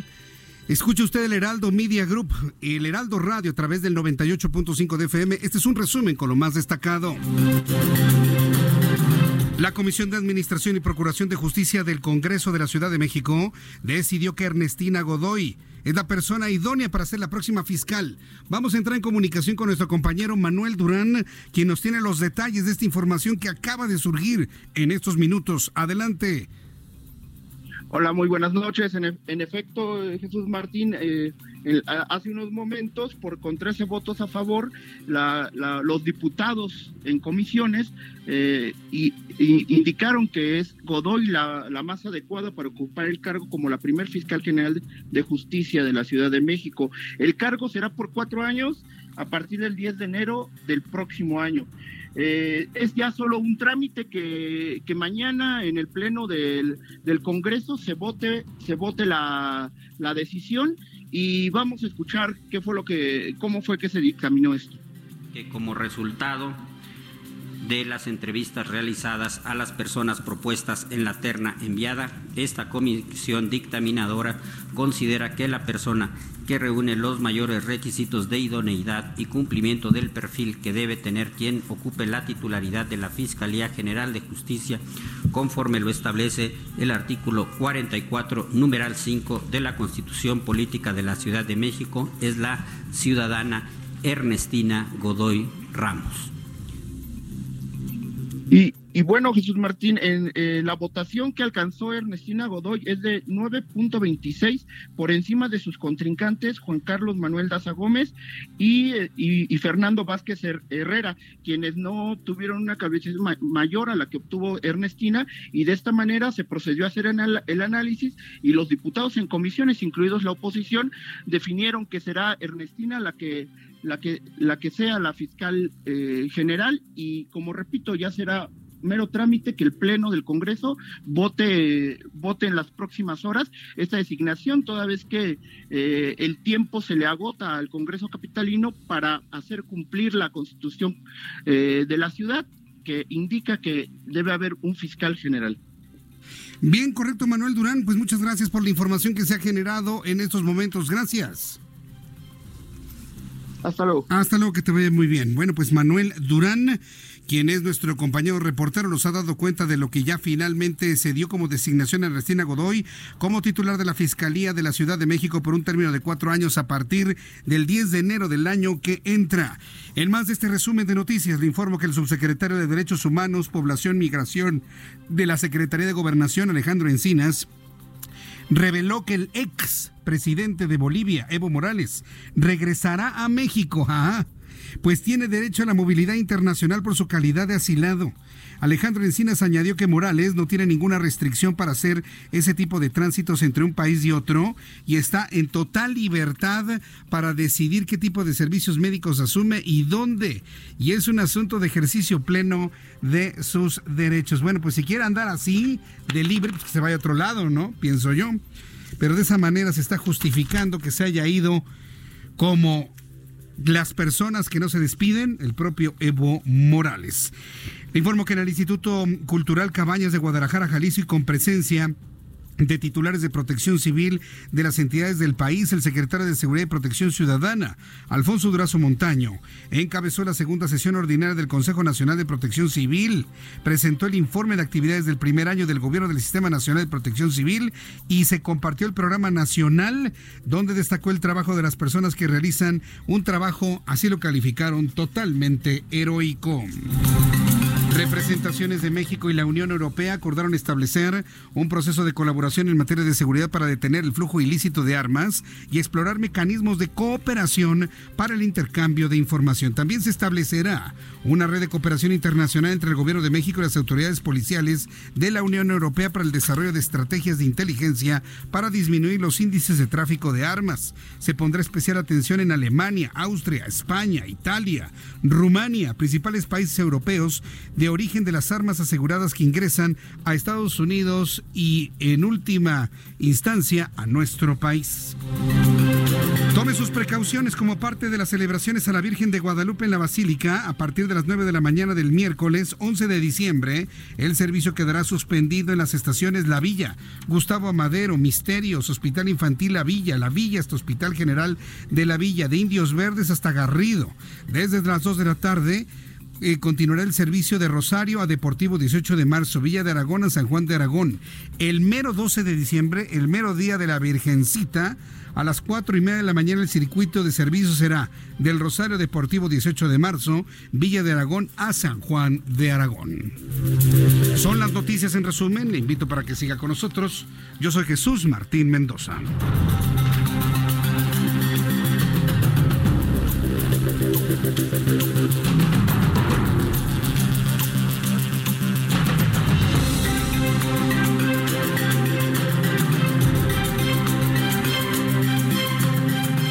Son las 7.06, el reloj marca las 7.06 hora del centro de la República Mexicana. Le saluda Jesús Martín Mendoza con las noticias a esta hora de la tarde, como lo hemos hecho y de igual forma los últimos 16 años. Gracias por estar con nosotros aquí en el Heraldo Media Group, el Heraldo Radio 98.5 de FM. Vamos con mi compañero Daniel Magaña, nuestro compañero reportero, que él no estuvo cuando conversé con nuestros reporteros urbanos aquí en el estudio, porque está precisamente muy atento de la llegada ya de los peregrinos, de la llegada de los peregrinos a la Ciudad de México. Adelante, Daniel, te escuchamos. ¿Qué tal, Jesús Martín? Muy buenas noches. Bueno, efectivamente, pues alguien tiene que trabajar y lo hacemos con mucho gusto. Para las personas que se trasladan hacia la zona de Calzada Guadalupe, todavía, bueno, pues no se tienen grandes contingentes, pero sí empiezan a arribar algunos grupos aislados a lo largo de la Calzada Guadalupe. Ya también observamos estos puestos por parte de la Secretaría de Seguridad Ciudadana, pues para, pues de alguna manera garantizar la seguridad de las personas que se trasladan hacia toda esta zona, el circuito interior, el tramo de Melchoro Campo, lo recorrimos en dirección de la raza hacia la zona de Marina Nacional, el avance es constante, aquí hay que tener cuidado de no exceder el límite de velocidad. El sentido opuesto es donde sí ya mayor carga vehicular en dirección hacia la zona de la raza para poder incorporarse hacia la avenida de los insurgentes del norte, es en donde encontramos problemas en el tránsito vehicular. El reporte Jesús Martín. Muy buenas tardes. Gracias, muy buenas tardes. Gracias, Daniel Magaña. Vamos a tener a otro de nuestros compañeros reporteros en un ratito más, eh, quienes, bueno, pues van a seguir revisando lo que ocurre en la gran ciudad de México. 7-8, las 7 con 8 para que usted vaya llegando a tiempo a la reunión con los amigos, a la posada a la que le invitamos. Ya empezamos precisamente con estas fiestas y créame, se lo digo de todo corazón, estamos muy contentos aquí en el Heraldo Media Group porque estamos terminando un año que pasará nuestra historia de nuestras vidas de la vida de 400 familias, 400 personas que trabajamos en el Heraldo Media Group en todos nuestros ámbitos, prensa escrita, web, que por cierto, web se ha colocado entre las 10 más consultadas de todos los webs informativos del país y del mundo de habla hispana y eso nos, nos tiene un enorme orgullo, orgullo. Televisión y claro, radio, radio que se ha convertido en, una, en uno de los pilares fundamentales de nuestra empresa multimedia, nuestra empresa de comunicaciones, el Heraldo Radio, la gran cadena que ya estamos eh, consolidando en toda la República Mexicana. Bien, vamos a continuar con la información. Luis, Luis Ruiz, con él. Vamos a entrar en comunicación con Luis Ruiz, director general de Ingeniería de Tránsito de la Secretaría de Seguridad Ciudadana, porque el gobierno de la Ciudad de México está eh, reforzando los operativos de seguridad vial con motivo de las fiestas decembrinas. Ya vamos a empezar a notar durante todos estos días un gran movimiento en la ciudad, motivo por el cual, pues la Secretaría de Seguridad Pública hace lo suyo. Luis Ruiz, gusto en saludarlo, bienvenido, muy buenas tardes. Sí, ¿qué tal? Buenas tardes, Jesús Martín. Gracias por tomar. ¿En qué consiste este reforzamiento de los operativos de seguridad vial? Cuéntanos, por favor. Bueno, tenemos varios programas.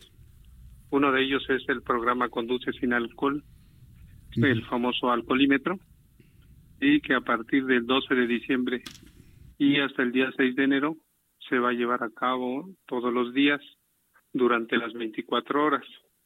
Se va también a reforzar el número de puntos de revisión y estos puntos también se van a realizar en aquellas vialidades, principalmente de acceso controlado, en donde tenemos un mayor número de incidentes viales. Por ejemplo, el caso del anillo periférico, la calzada Ignacio Zaragoza, insurgentes en la parte sur, el circuito interior, calzadas de Tlalpan, entre otros. Mm, ahora bien, el programa Alcoholímetro va a seguir itinerante como siempre, ¿verdad? Con el factor sorpresa. Sí, así es.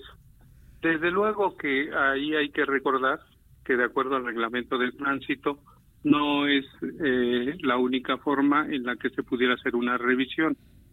Si algún agente de tránsito identifica que una persona vaya en no buenas condiciones, podría remitirlo al juzgado cívico y ahí hacerle las pruebas correspondientes.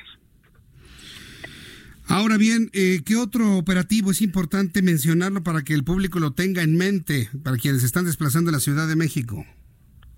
Sí, este hay un operativo que no implica necesariamente una sanción, sino que está orientado básicamente a regular la velocidad. Nosotros le denominamos operativo carrusel, que consiste en que algunas patrullas se ubican en puntos estratégicos de vías rápidas y a partir de ahí eh, arman un pelotón de vehículos y los conducen en un tramo del recorrido a una velocidad eh, moderada. Si es en vías de acceso controlado, pues menor a 80 kilómetros por hora y si es en una vialidad primaria a menos de 50 kilómetros por hora. A ver, esto es importante, es decir, no va a haber tolerancia para aumentar la velocidad en las vialidades. Se mantiene la restricción de velocidad en todas las vialidades de la Ciudad de México, Luis Ruiz. Sí, así es, y sobre todo son dispositivos que están orientados, pues, a, como tú bien lo señalas, a la seguridad vial y sobre todo que no haya incidentes que provoquen alguna muerte o alguna lesión grave. Es mejor que todos salgamos de la casa y regresemos sanos como salimos.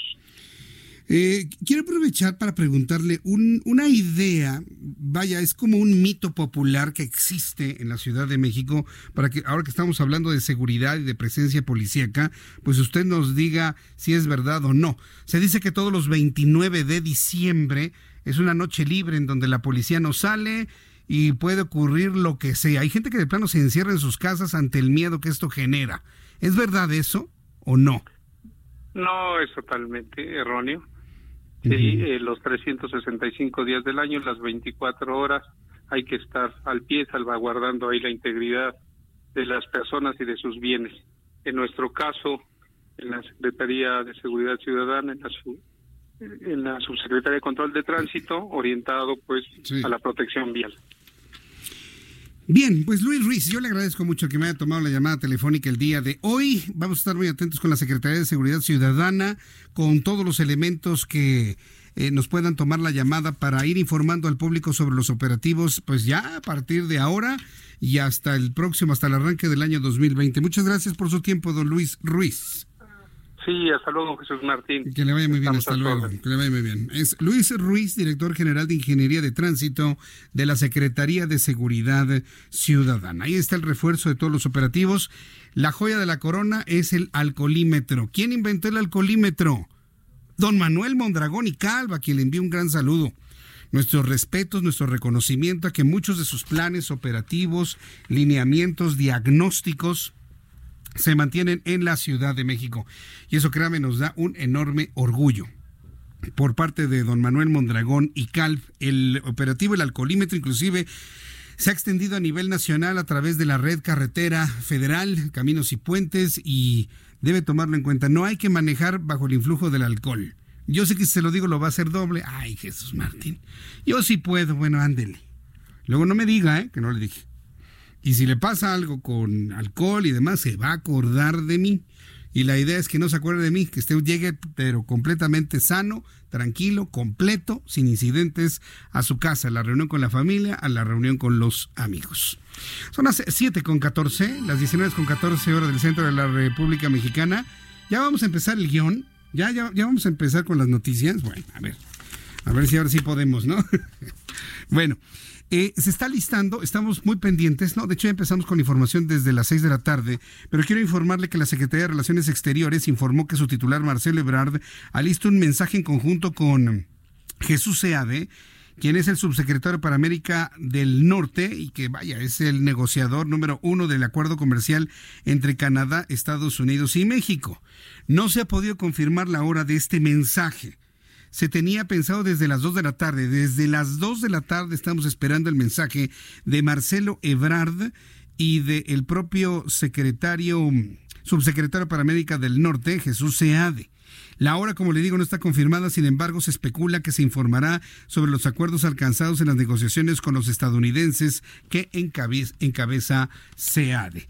Esto por un lado. Mientras tanto, en Washington, la Casa Blanca y la oposición demócrata que controla la Cámara de Representantes están cerca de un acuerdo de principio, con lo que la votación en Congreso estadounidense para dar luz verde al acuerdo comercial, el nuevo, entre Canadá, Estados Unidos y México, podría tener lugar el 18 de diciembre según la CNBC. Además, informó que el gobierno de México invitó a la viceprimera ministra canadiense Chrystia Freeland a una reunión el martes para debatir los últimos detalles de a la ratificación del acuerdo comercial regional del TEMEC. También se espera que el martes llegue a México el representante comercial estadounidense Robert Lighthizer y el asesor presidencial de la Casa Blanca, Jared Kushner. Reaparece Jared Kushner, eh, era intimísimísimo de Enrique Peña Nieto y de Luis Videgaray, ¿se acuerda? Er, eran cuates de piquete de ombligo. Ya la agarrada de torta, no sé, pero de piquete de ombligo sí, por supuesto. Entonces, aparece Jared Kushner en todas estas negociaciones. Ha sido muy discreto la presencia de Jared Kushner, aunque no ausente de esta negociación. Ahora, yo le voy a decir algo. ¿Qué quieren los demócratas? ¿Qué quieren los demócratas en los Estados Unidos? Acuérdense que ellos liderean la Cámara de Representantes. ¿Qué quieren los demócratas? Descarrilar a Donald Trump, ¿no? ¿Qué quieren los demócratas?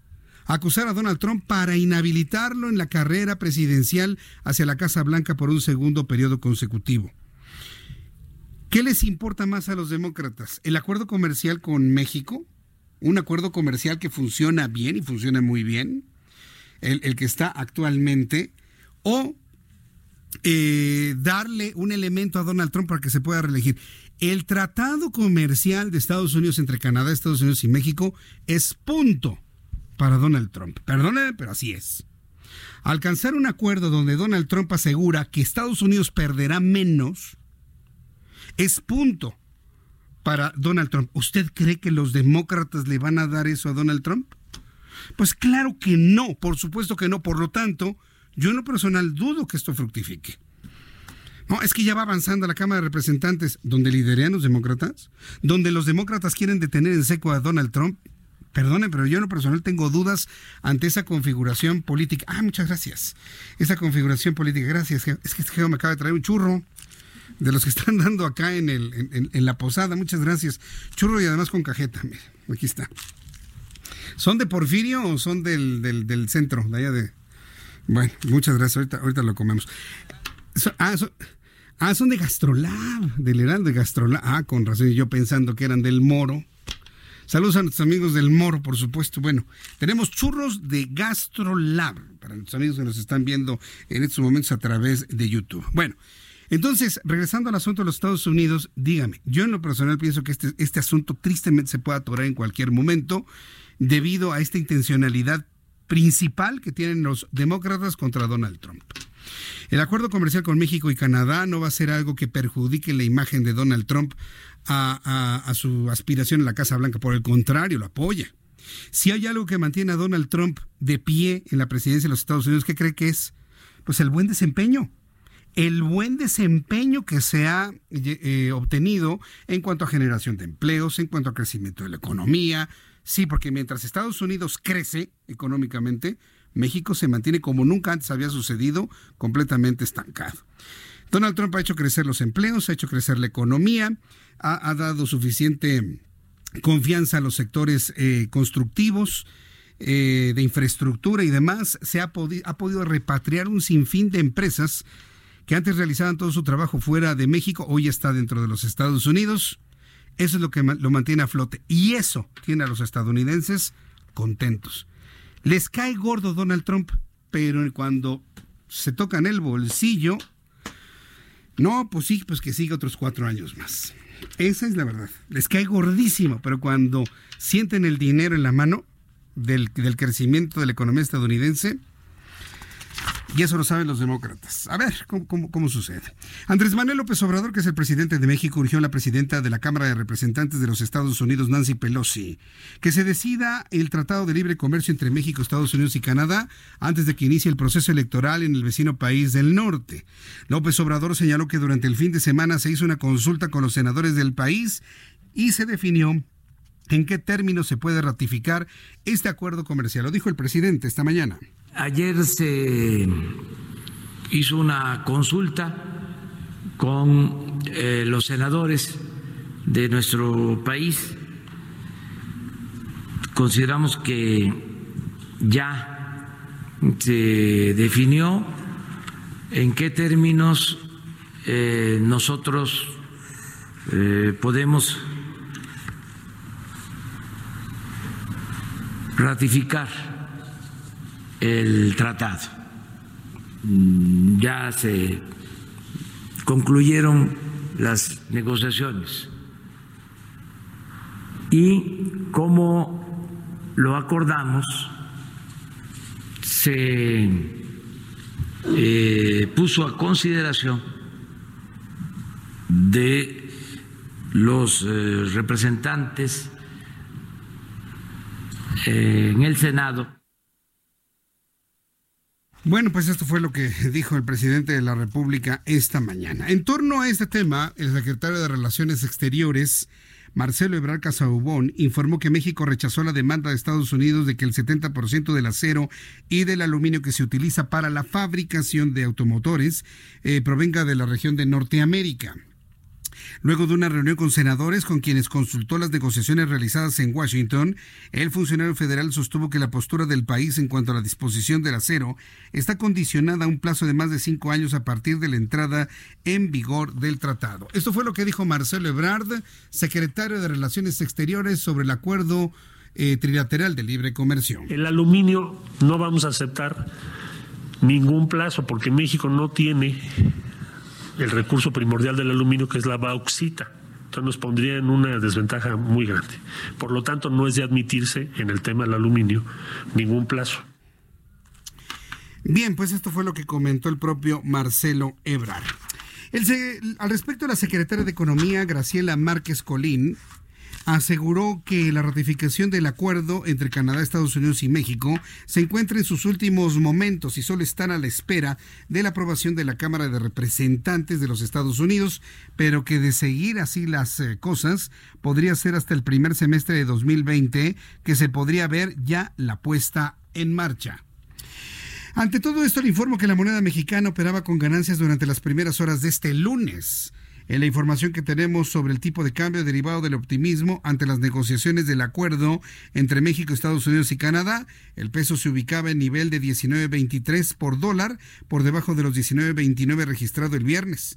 A su vez, el índice de precios y cotizaciones de la bolsa habría tenido un ligero incremento al cierre definitivo, al cierre definitivo, pero no fue suficiente para alcanzar la barrera psicológica de las 42 mil unidades. Quedó en 41 mil 989 unidades al cierre de las operaciones definitivas del día de hoy. El grupo parlamentario del PAN en el Senado de la República informó que analiza las modificaciones propuestas por el en el tratado antes de cualquier adición al documento. A través de sus redes sociales, la bancada publicó lo siguiente. Los senadores de Acción Nacional vamos a analizar con profundidad las modificaciones del TEMEC y exigiremos, trabajaremos para que la ratificación de este tratado sea bajo los procesos debidos y sin cambios a modo. platiqué con eh, Gustavo Madero, quien es senador de la República por el Partido Acción Nacional. Y bueno, pues a preguntas sobre ¿Cómo ve eh, la negociación del acuerdo comercial? Esto fue lo que nos respondió. Imponiendo nuevas condiciones, Jesús Martín, y condiciones que ya aparentemente el día de hoy quedarán zanjadas, eh, que puedan admitirse los nuevos eh, nuevas exigencias que pusieron los demócratas en algunos temas y en otros que no se aceptan eh, buscar alguna alternativa que aparentemente pueda transitar. Lo que se está buscando es que sean a través de un, mecanismo que ya se había utilizado en el pasado, en el TLC, que es el mecanismo de solución de controversias. Eh, que estos paneles puedan sean los que puedan ayudar más que la inspección o la certificación directa por parte de ellos y que cualquier eh, duda que ellos puedan tener se resuelva de esta manera, incluso con mecanismos expeditos, rápidos o ejecutivos. Si se parte de una base de desconfianza, hay que reconocerlo. Eh, por eso están pidiendo, pues no, no aceptando como que ya lo dicho en el papel va a ser la realidad, sino que quieren estar seguros de su aplicación.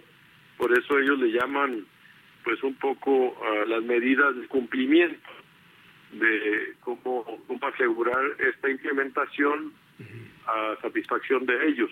Estados Unidos está haciendo eh, una ah, pues un cambio muy importante en los aranceles con varios países y en el caso de nuestro país lo que está exigiendo pues ahora no solo es un componente del 70% de la región, sino desde su fundición, desde los materiales, los minerales.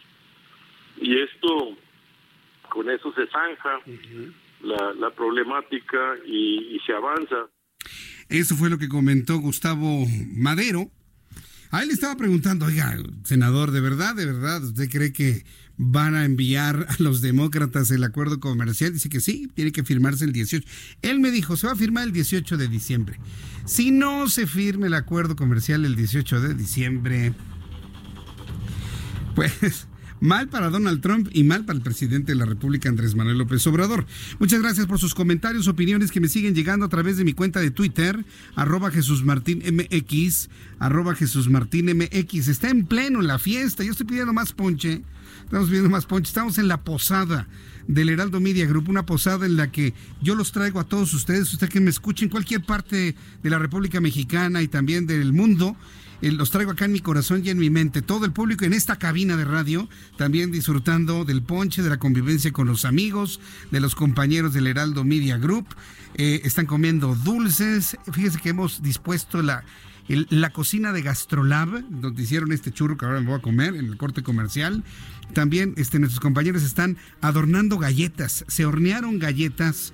Huele toda la redacción a galleta recién horneada, con un ambiente navideño mezclado con los aromas del ponche. Nada más imagínense el aroma que tenemos en nuestra redacción. Pan horneado, galletas Sí, ponche calientito, ¿no? Con un poco de, fruta, tiene tejocotes, tiene su caña, eh, eh, con un color rojo, rojo muy, muy intenso y con un sabor delicioso. Usted lo prueba y luego con la, la nariz va usted absorbiendo los olores a galleta, a pan, a pino, abrazando a los amigos, y sobre todo felicitándonos por estar en una empresa de la cual le hago a usted eh, partícipe, en, una empresa que ha crecido muchísimo. Estamos, estamos todos muy contentos aquí y quiero transmitirle esa felicidad. Usted que nos está escuchando a través del 98.5 de frecuencia modulada. Pero ya se imaginó lo que estoy percibiendo en estos momentos pan horneado, galletas, ponche. En este momento en el corte comercial voy a salir a ver si encuentro un, rico ponche. Ah, buñuelos. Ah, eso huele a miel, azúcar, a buñuelo también. Ahorita vamos a darnos una vueltita en el corte y le invito para que me siga escribiendo a través de mi cuenta de Twitter, arroba Jesús Martín MX.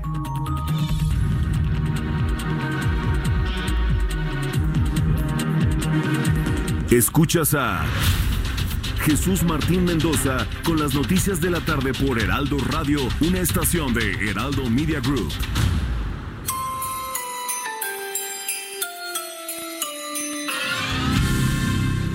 El Heraldo Radio 98.5, con la H que suena y ahora también se escucha. Felices fiestas. Escucha la H Heraldo Radio.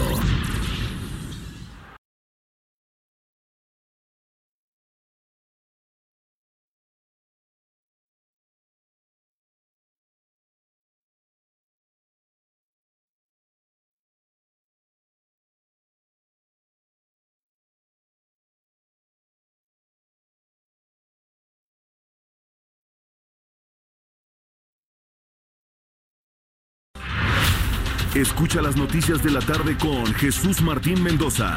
Regresamos.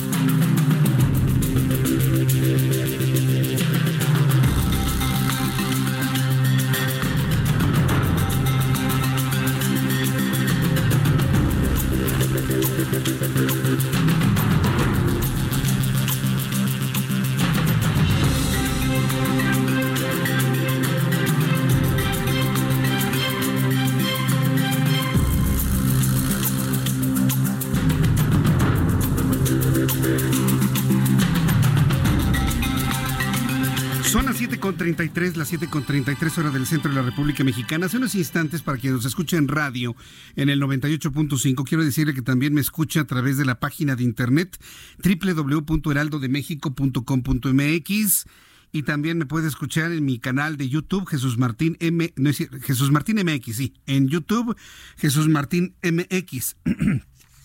Y hace unos instantes las personas que me ven a través de YouTube les mostré cómo luce las instalaciones del Heraldo, la redacción, pero esto es nada más una parte del segundo piso, ¿eh? Sí, porque del otro lado está los estudios de televisión, atrás de mí están todos los estudios de radio, de aquel lado están las cocinas de GastroLab. Subimos y tenemos arriba tres redacciones, la redacción de prensa, de prensa escrita, la redacción de web, Y la redacción de radio. Además, tenemos toda la serie de oficinas en la parte de arriba y relaciones públicas. La verdad es una instalación enorme, gigantesca, muy completa.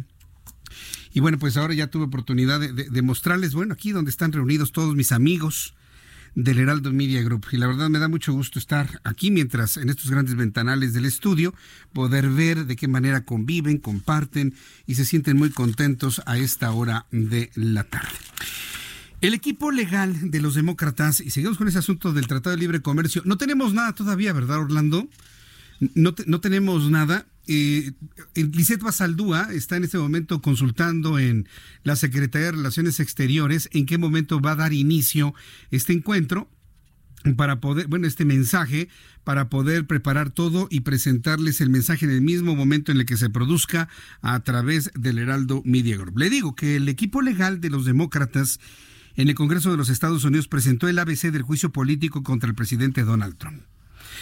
Por eso he juntado estas dos noticias, porque por un lado se prepararían los demócratas para darle salida al acuerdo comercial y por otro lado están preparando el juicio político contra Donald Trump. No tiene sentido. A menos de que para unas cosas piensen de un modo los demócratas y para otra de otra. Está complicado. Las acciones del demandatario, según los juristas demócratas, son motivos suficientes para que se redacten los conocidos artículos del juicio político, es decir, la acusación parlamentaria formal contra el gobernante para su posible destitución. Al mandatario se le acusa de abuso de poder. Configurar abuso de poder está complicado, ¿no? Se le acusa de traición a los intereses nacionales. ¿De verdad? Cuando ha sido el único presidente que ha logrado generar 6 millones de empleos en tres años y medio? Corrupción en las elecciones. ¿Corrupción? ¿Por qué no lo denunciaron en el momento que ganó? De acuerdo con los juristas demócratas, estas acciones son suficientes para que se redacten los artículos de juicio político y la acusación parlamentaria que de manera formal eh, se pueda destituir a Donald Trump de la presidencia de los Estados Unidos. En el marco de este juicio en contra del presidente estadounidense y luego de haber sido presentadas algunas pruebas, los republicanos aseguraron que el Partido Demócrata está obsesionado con deshacerse de Trump como sea, a como dé lugar, bajo el argumento que sea. A quien acusan de utilizar su investidura presidencial para defender intereses particulares, debido a que supuestamente presionó al presidente de Ucrania, Volodymyr Zelensky, para investigar a Hunter Biden, hijo del aspirante presidencial Joe Biden. Entonces, ese es el nivel de comunicación y de influencia que tiene Donald Trump con los rusos. Pues no lo quiten. O sea, ¿se, da, cuenta de la inconsistencia de la acusación? Dígame qué presidente de los Estados Unidos había tenido ese nivel de influencia con los rusos, con su archirrecontrarrival y enemigo. Hoy tenemos un presidente, o tiene, sí digo tenemos, porque también decide aquí en México. Un presidente de Estados Unidos que controla a los rusos, se lleva muy bien con Vladimir Putin. Los hijos de Putin, los hijos de Trump han sido vistos divirtiéndose juntos. A ver, ¿qué, parte de esto que es una, una puesta en escena no se ha entendido?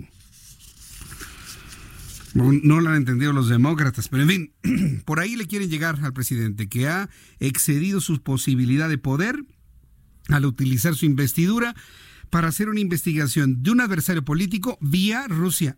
¡Wow! No, pues no lo quiten. Pero bueno, ya, ya veremos finalmente cómo ya se están desilusionando allá en los Estados Unidos porque no le ven materia, no le ven finalmente un elemento un elemento este, significativo para poderlo destituir. Pero ya veremos, ¿no? Si lo destituyen, evidentemente será la noticia del año, de la década, vaya, del siglo. Sería una noticia histórica para los Estados Unidos. Histórica. El tema del tráfico de armas provenientes de los Estados Unidos y que entran a México ha sido uno de los principales puntos del actual gobierno del presidente López Obrador ya puesto en la agenda bilateral. Como parte de los diálogos que se han establecido en cuanto a los temas de seguridad, la representación mexicana ha hecho especial énfasis en detener la venta ilegal de armas de origen estadounidense y es que las cifras oficiales demuestran el tamaño del problema. De acuerdo con la Secretaría de la Defensa Nacional del 2009 a 2019, es decir, en 10 años, ingresaron a México de manera ilegal 2 millones de armas, cerca de 200 mil por año, de las cuales 332 mil 689 armas se han logrado recuperar. es decir, de 2 millones de armas, cerca de 200 mil por año que han estado entrando, solamente se ha recuperado apenas el 10%, poquito más del 10%, ¿puede usted creerlo? Complicado asunto. Y un tribunal colegiado, eh, un, tribunal colegiado rechazó otorgar un amparo al líder del cartel de Juárez, Vicente Carrillo Fuentes, el viceroy, quien impugnó la decisión de una juez de distrito de haber ordenado el cierre de, de instrucción en los procesos penales que se le siguen para poder dictar sentencia.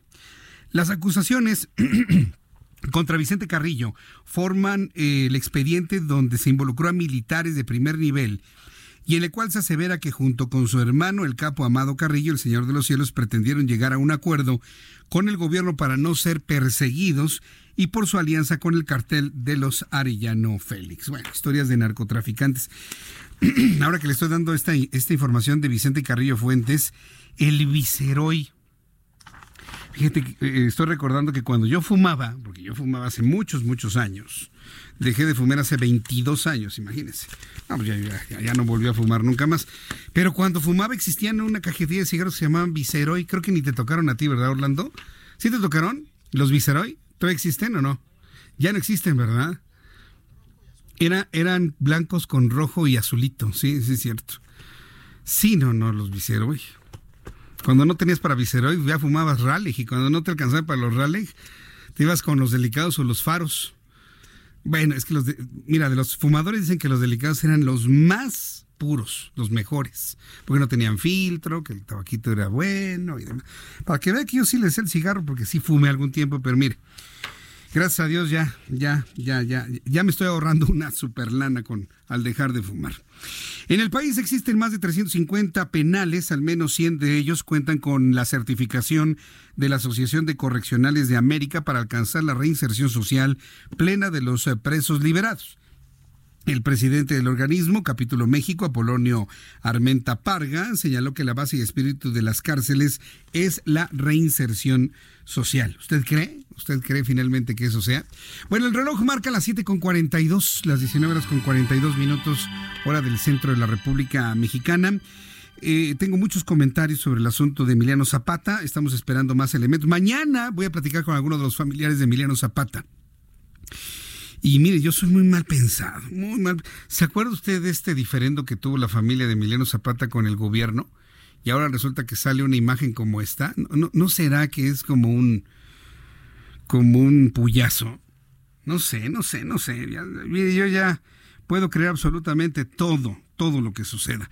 Mayolo me escribe, ustedes amigos, ¿qué opinan? Eh, eh, opinan robar es pecata minuta. ¿En dónde está la perfección? A lo mejor en la naturaleza, en el creador, indica AMLO cuando le preguntan sobre el embajador de México Argentina, Ricardo Valero. No existe el ratero, ladrón chiquito, cualquier persona que toma indebidamente lo que no es suyo, es mejor de los casos, el enfermo cleptómano. Bueno, le ha ido como en feria, ¿eh? A Ricardo Valero, el embajador de Argentina, el, el embajador de México en Argentina. Dice perro que no come perro, me ponen. Qué lamentable. Aztec Byte, Jesús Martín, ojo Jesús Martín, esos empleos que el que está dando son empleos chatar, no son empleos sólidos allá en los Estados Unidos. Cada seis meses se renuevan contratos y las bases que está poniendo Donald Trump a la economía es muy débil. Me dice Aztec Byte. Marco Coello, Jesús Martín en la posada, en pleno, en el Heraldo, ponche, churros, huele a Navidad. Gracias, Marco Coello. El ingeniero JC Burro, el negrito en el arroz. Ojalá el gobierno de la Ciudad de México, Claudia Sheinbaum, sepa esta finura de escuincle miembro de Morena Ciudad de México, se entere de las joyas que desempeña en su labor. Lo que pasa es que este fin de semana se pusieron unos vendedores en el Zócalo, frente al edificio del ayuntamiento. Entonces, como está prohibido vender en el Zócalo, sea quien sea, sea quien sea, sea lo que sea, Está prohibido en el primer cuadro. Ahí sí no puede llegar el, del, de los mangos con chile porque lo quitan. Entonces, estos grupos de vendedores ambulantes que exigen instalarse en el centro para vender sus productos ahora en la Navidad, pues se pusieron frente al edificio del ayuntamiento. Así, ah, pues aquí voy a vender. Y se ponen los artesanos y les compran, la gente que va saliendo del metro, que está circulando por el Zócalo, les compran. Entonces había mucha gente viendo la artesanía de estos artesanos y que llegan los camioneteros, así los conocemos cuando estos eran muy comunes. ¿Se acuerdan cuando existía Fayuca? Los, los, halcones le gritaban a los falluqueros, ahí vienen las camionetas, ¿no? Y ahora le recogían todos, se metían a los locales. A mí me tocó ver en mi infancia algo así ahí en, Plaza Universidad, en la Avenida Universidad y Parroquia, antes ahí existían unos locales. Entonces se ponían los, los hippies en toda Avenida Universidad, entre Parroquia y Emiliano Zapata, se ponían los hippies a vender cueros y, y se empezaban a vender otras cosas. Luego llegaron los falluqueros y en ese entonces había una campaña que le decían, díganle no al narcotráfico, díganle, no, perdón, al, díganle no al este narcotráfico, oiga con mi palabra a los falluqueros, sí. Al, a los productos que llegaban sin pagar impuestos de los Estados Unidos. Dígale no al contrabando, ya me acordé. Entonces había una campaña en la televisión donde llegaba una persona, le ofrecía a un, a un empresario productos sin pagar impuestos, contrabando. Y entonces él le daba la espalda y decía, dígale no al contrabando. Y en ese entonces el contrabando era lo de ese tiempo. Había fayuca y contrabando de todos lados, grabadoras, televisores, porque se le llamaban televisores en ese entonces. Y llegaban los de las camionetas del departamento del Distrito Federal. Los halcones decían, ahí viene la camioneta. Y órale a recoger todo, ¿no? Pero en tropel. En tropel. Y se metían a los locales. Y ya una vez adentro de los locales, pues no les hacían nada. Entonces lo que ocurrió el domingo, el, sábado, perdón, me recordó muchísimo esta, esto que le estoy platicando. ¿no? De repente llegan las camionetas del gobierno de la Ciudad de México y a recogerle todas las artesanías a estos artesanos, pero todas. Algunos les, quitaban las telas y demás, las llevaban a las camionetas, pero a manera como de atraco. Yo inclusive consulté en el gobierno de la Ciudad de México si eso estaba dentro de protocolo. Y me informaron que, bueno, pues las acciones estaban derivadas en que no se puede vender ahí y que bueno, pues era un grupo que estaba presionando al gobierno de la Ciudad de México y bueno, pues eso lo podemos entender.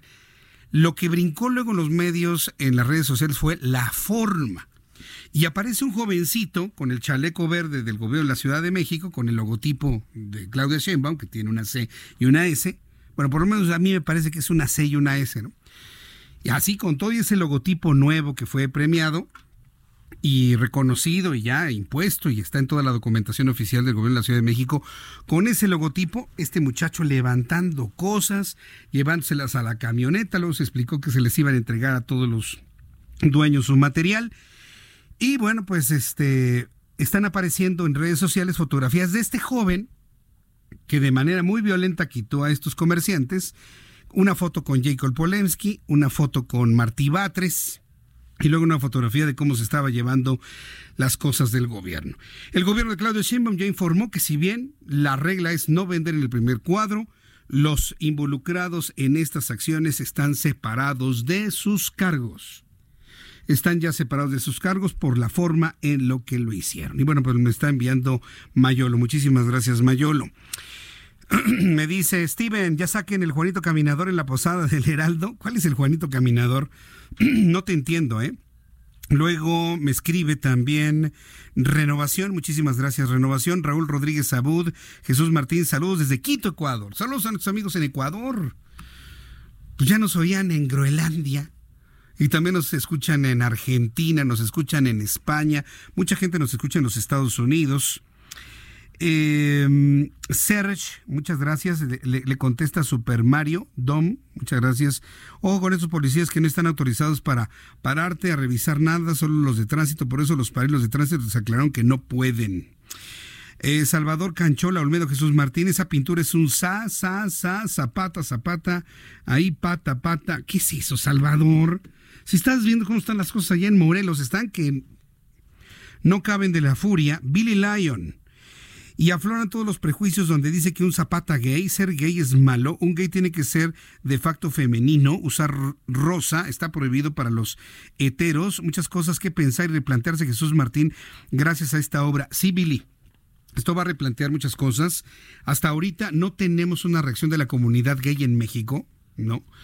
Pero vaya, independientemente, nadie está diciendo si es malo o bueno. La familia piensa que es un que es, que es un insulto para el Emiliano Zapata. Y lo que sabemos históricamente, porque ahí es donde tendríamos que ser más, eh, más precisos y más pulcros, es saber si Emiliano Zapata efectivamente era gay. Yo hasta donde sé no lo era, no era homosexual. Por el contrario, se sabe que tenía muchas, muchas mujeres. Entonces no hay un dato histórico, un dato histórico que confirme pues un gusto heterosexual o homosexual de Emiliano Zapata. O sea, ya empezando por ahí, si nos vamos a ese elemento tan estricto, pues entonces la obra no refleja la realidad de la historia. Y ese sería el punto a señalar. No si es gay o si le gustaban los hombres o si, lo pintaron sin pantalones o sobre un caballo todo excitado. No, no, eso ya finalmente es otro tipo de discusión. Aquí es que la obra no refleja los elementos exactos de cómo sucedió la historia. Nada más. Y por ahí es donde se tiene que avanzar en ello. Cuando son las 7.50, créeme que ya nos vamos. 10 minutos ya nos vamos y nada más he dado dos notas, Orlando.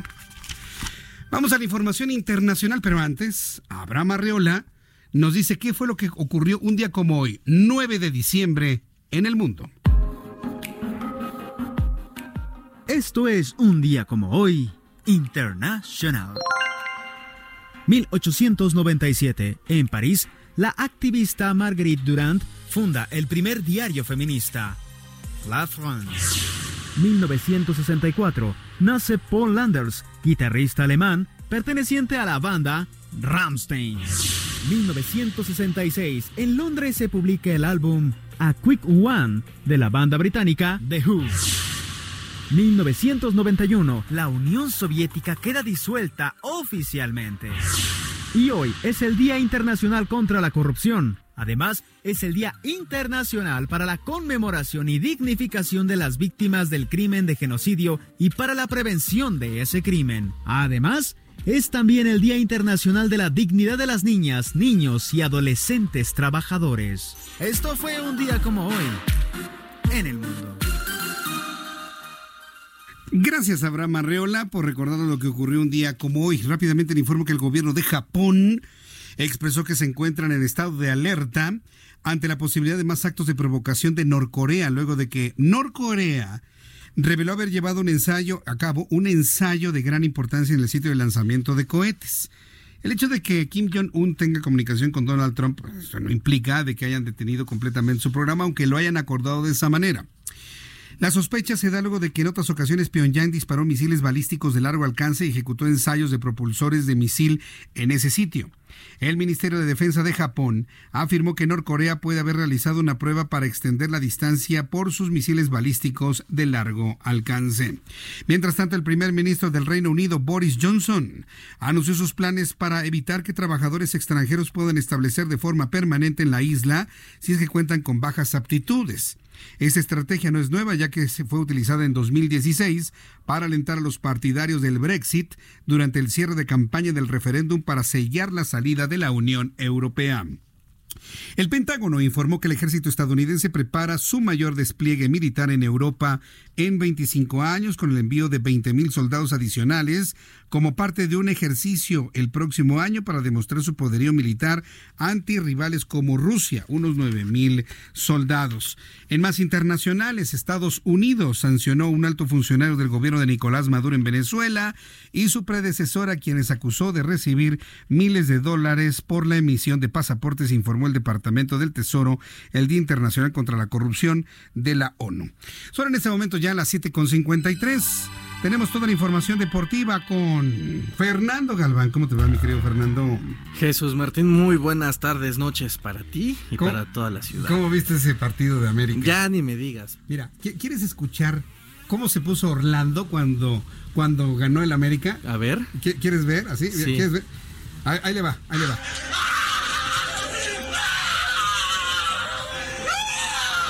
¿Ya viste ese video? Sí. Como barra brava se pone Un radical, querido Orlando. Este es un hombre verdaderamente emocionado. Su familia está muerta de la risa cómo está celebrando el gol. Pero nada más, se muerde la playera y dice... Oye, oye, ¿ya lo viste?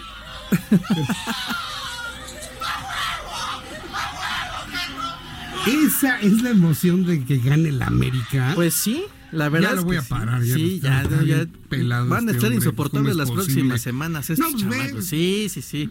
Eh, viene con el pecho en, sí, sí, fuerte. Viene como palomo. Exactamente, pecho paloma trae este muchacho. Pero es cierto, hay que ser muy honestos. El América, nos guste o no, Jesús Martínez. Viene haciendo así, sí, sus dedos así como dos, ¿eh? Como dos. Así.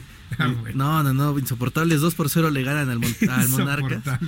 Pero, pero, es cierto, eso es un equipo grande. Nos guste o no, eso, eso refleja un equipo grande. Pues sí, pero genera muchas eh, emociones, demasiado encontradas desde mi punto de vista. Y demasiadas personas también que, que se suman al tumulto. Pero bueno, es un equipo grande. Nos guste o no, es un equipo que huele la sangre, es un equipo que sabe jugar este tipo de, de eliminatorias y lo hace muy bien. Y a final de cuentas, cuando todo el mundo lo da por eliminado, cuando todo el mundo lo, cuando todo lo tiene en contra, este equipo tiene ese estirpe para lograr salir avante. Y bueno, va a haber final contra Monterrey, pero eso va a ser en tres semanas, porque el equipo rayado, que también eh, pasó a la final luego de vencer al Necaxa 1-0, se va a Qatar para jugar contra Liverpool, o sea, se va y regresa, más bien pues, los van a aguantar mientras hacen el viaje, y ya después veremos si América logra su, cuarto, su catorceavo campeonato, que para todo parece indicar, nos guste o no, que esto que acabas de poner no es ni la mitad de cómo va a ser en unas tres semanas. sí, no, se van a poner insoportables y, y van a gritar así. Y van a gritar y van a tener playeras amarillas y horrible. Pero bueno, también el fin de semana desafortunadamente no todas fueron buenas noticias. Andy Ruiz no pudo eh, pues retener el campeonato. Nos dimos cuenta de que su victoria hace unos meses pues fue fue fortuita. No, no, dirían en mi pueblo no le duró ni para la arranca querido entiendo Joshua. Y bueno, pues es la verdad, la verdad que con un golpe tuvo para menearlo y después ya el mexicano norteamericano realmente no, no mostró gran cosa. Bien, Miguel Fernando, pues muchas gracias. Que tengan muy buena noche. Gracias, muy buenas noches. Fernando Galván, ahorita se va a ir a gritar así allá con los esquites aquí en la, en la posada. Muchas gracias, Fernando. Buenas noches. Gracias a usted que nos siguió y que fue copartícipe de esta gran posada que le estuve comentando y compartiendo en algunos momentos. Y es tiempo de las fiestas y mire, la verdad, si en familia, si entre sus compañeros de trabajo hay la posibilidad de darse ese abrazo sincero, aprovechando la Navidad y el, Año Nuevo para arrancar un 2020 lleno de posibilidades, hágalo. Disfrute sus fiestas, hágalo con cuidado también, por favor.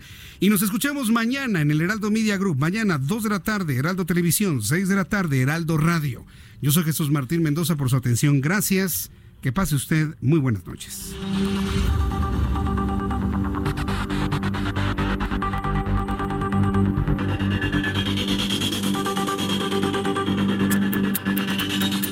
Esto fue Las Noticias de la Tarde con Jesús Martín Mendoza. Heraldo Radio. La HCL se comparte, se ve y ahora también se escucha.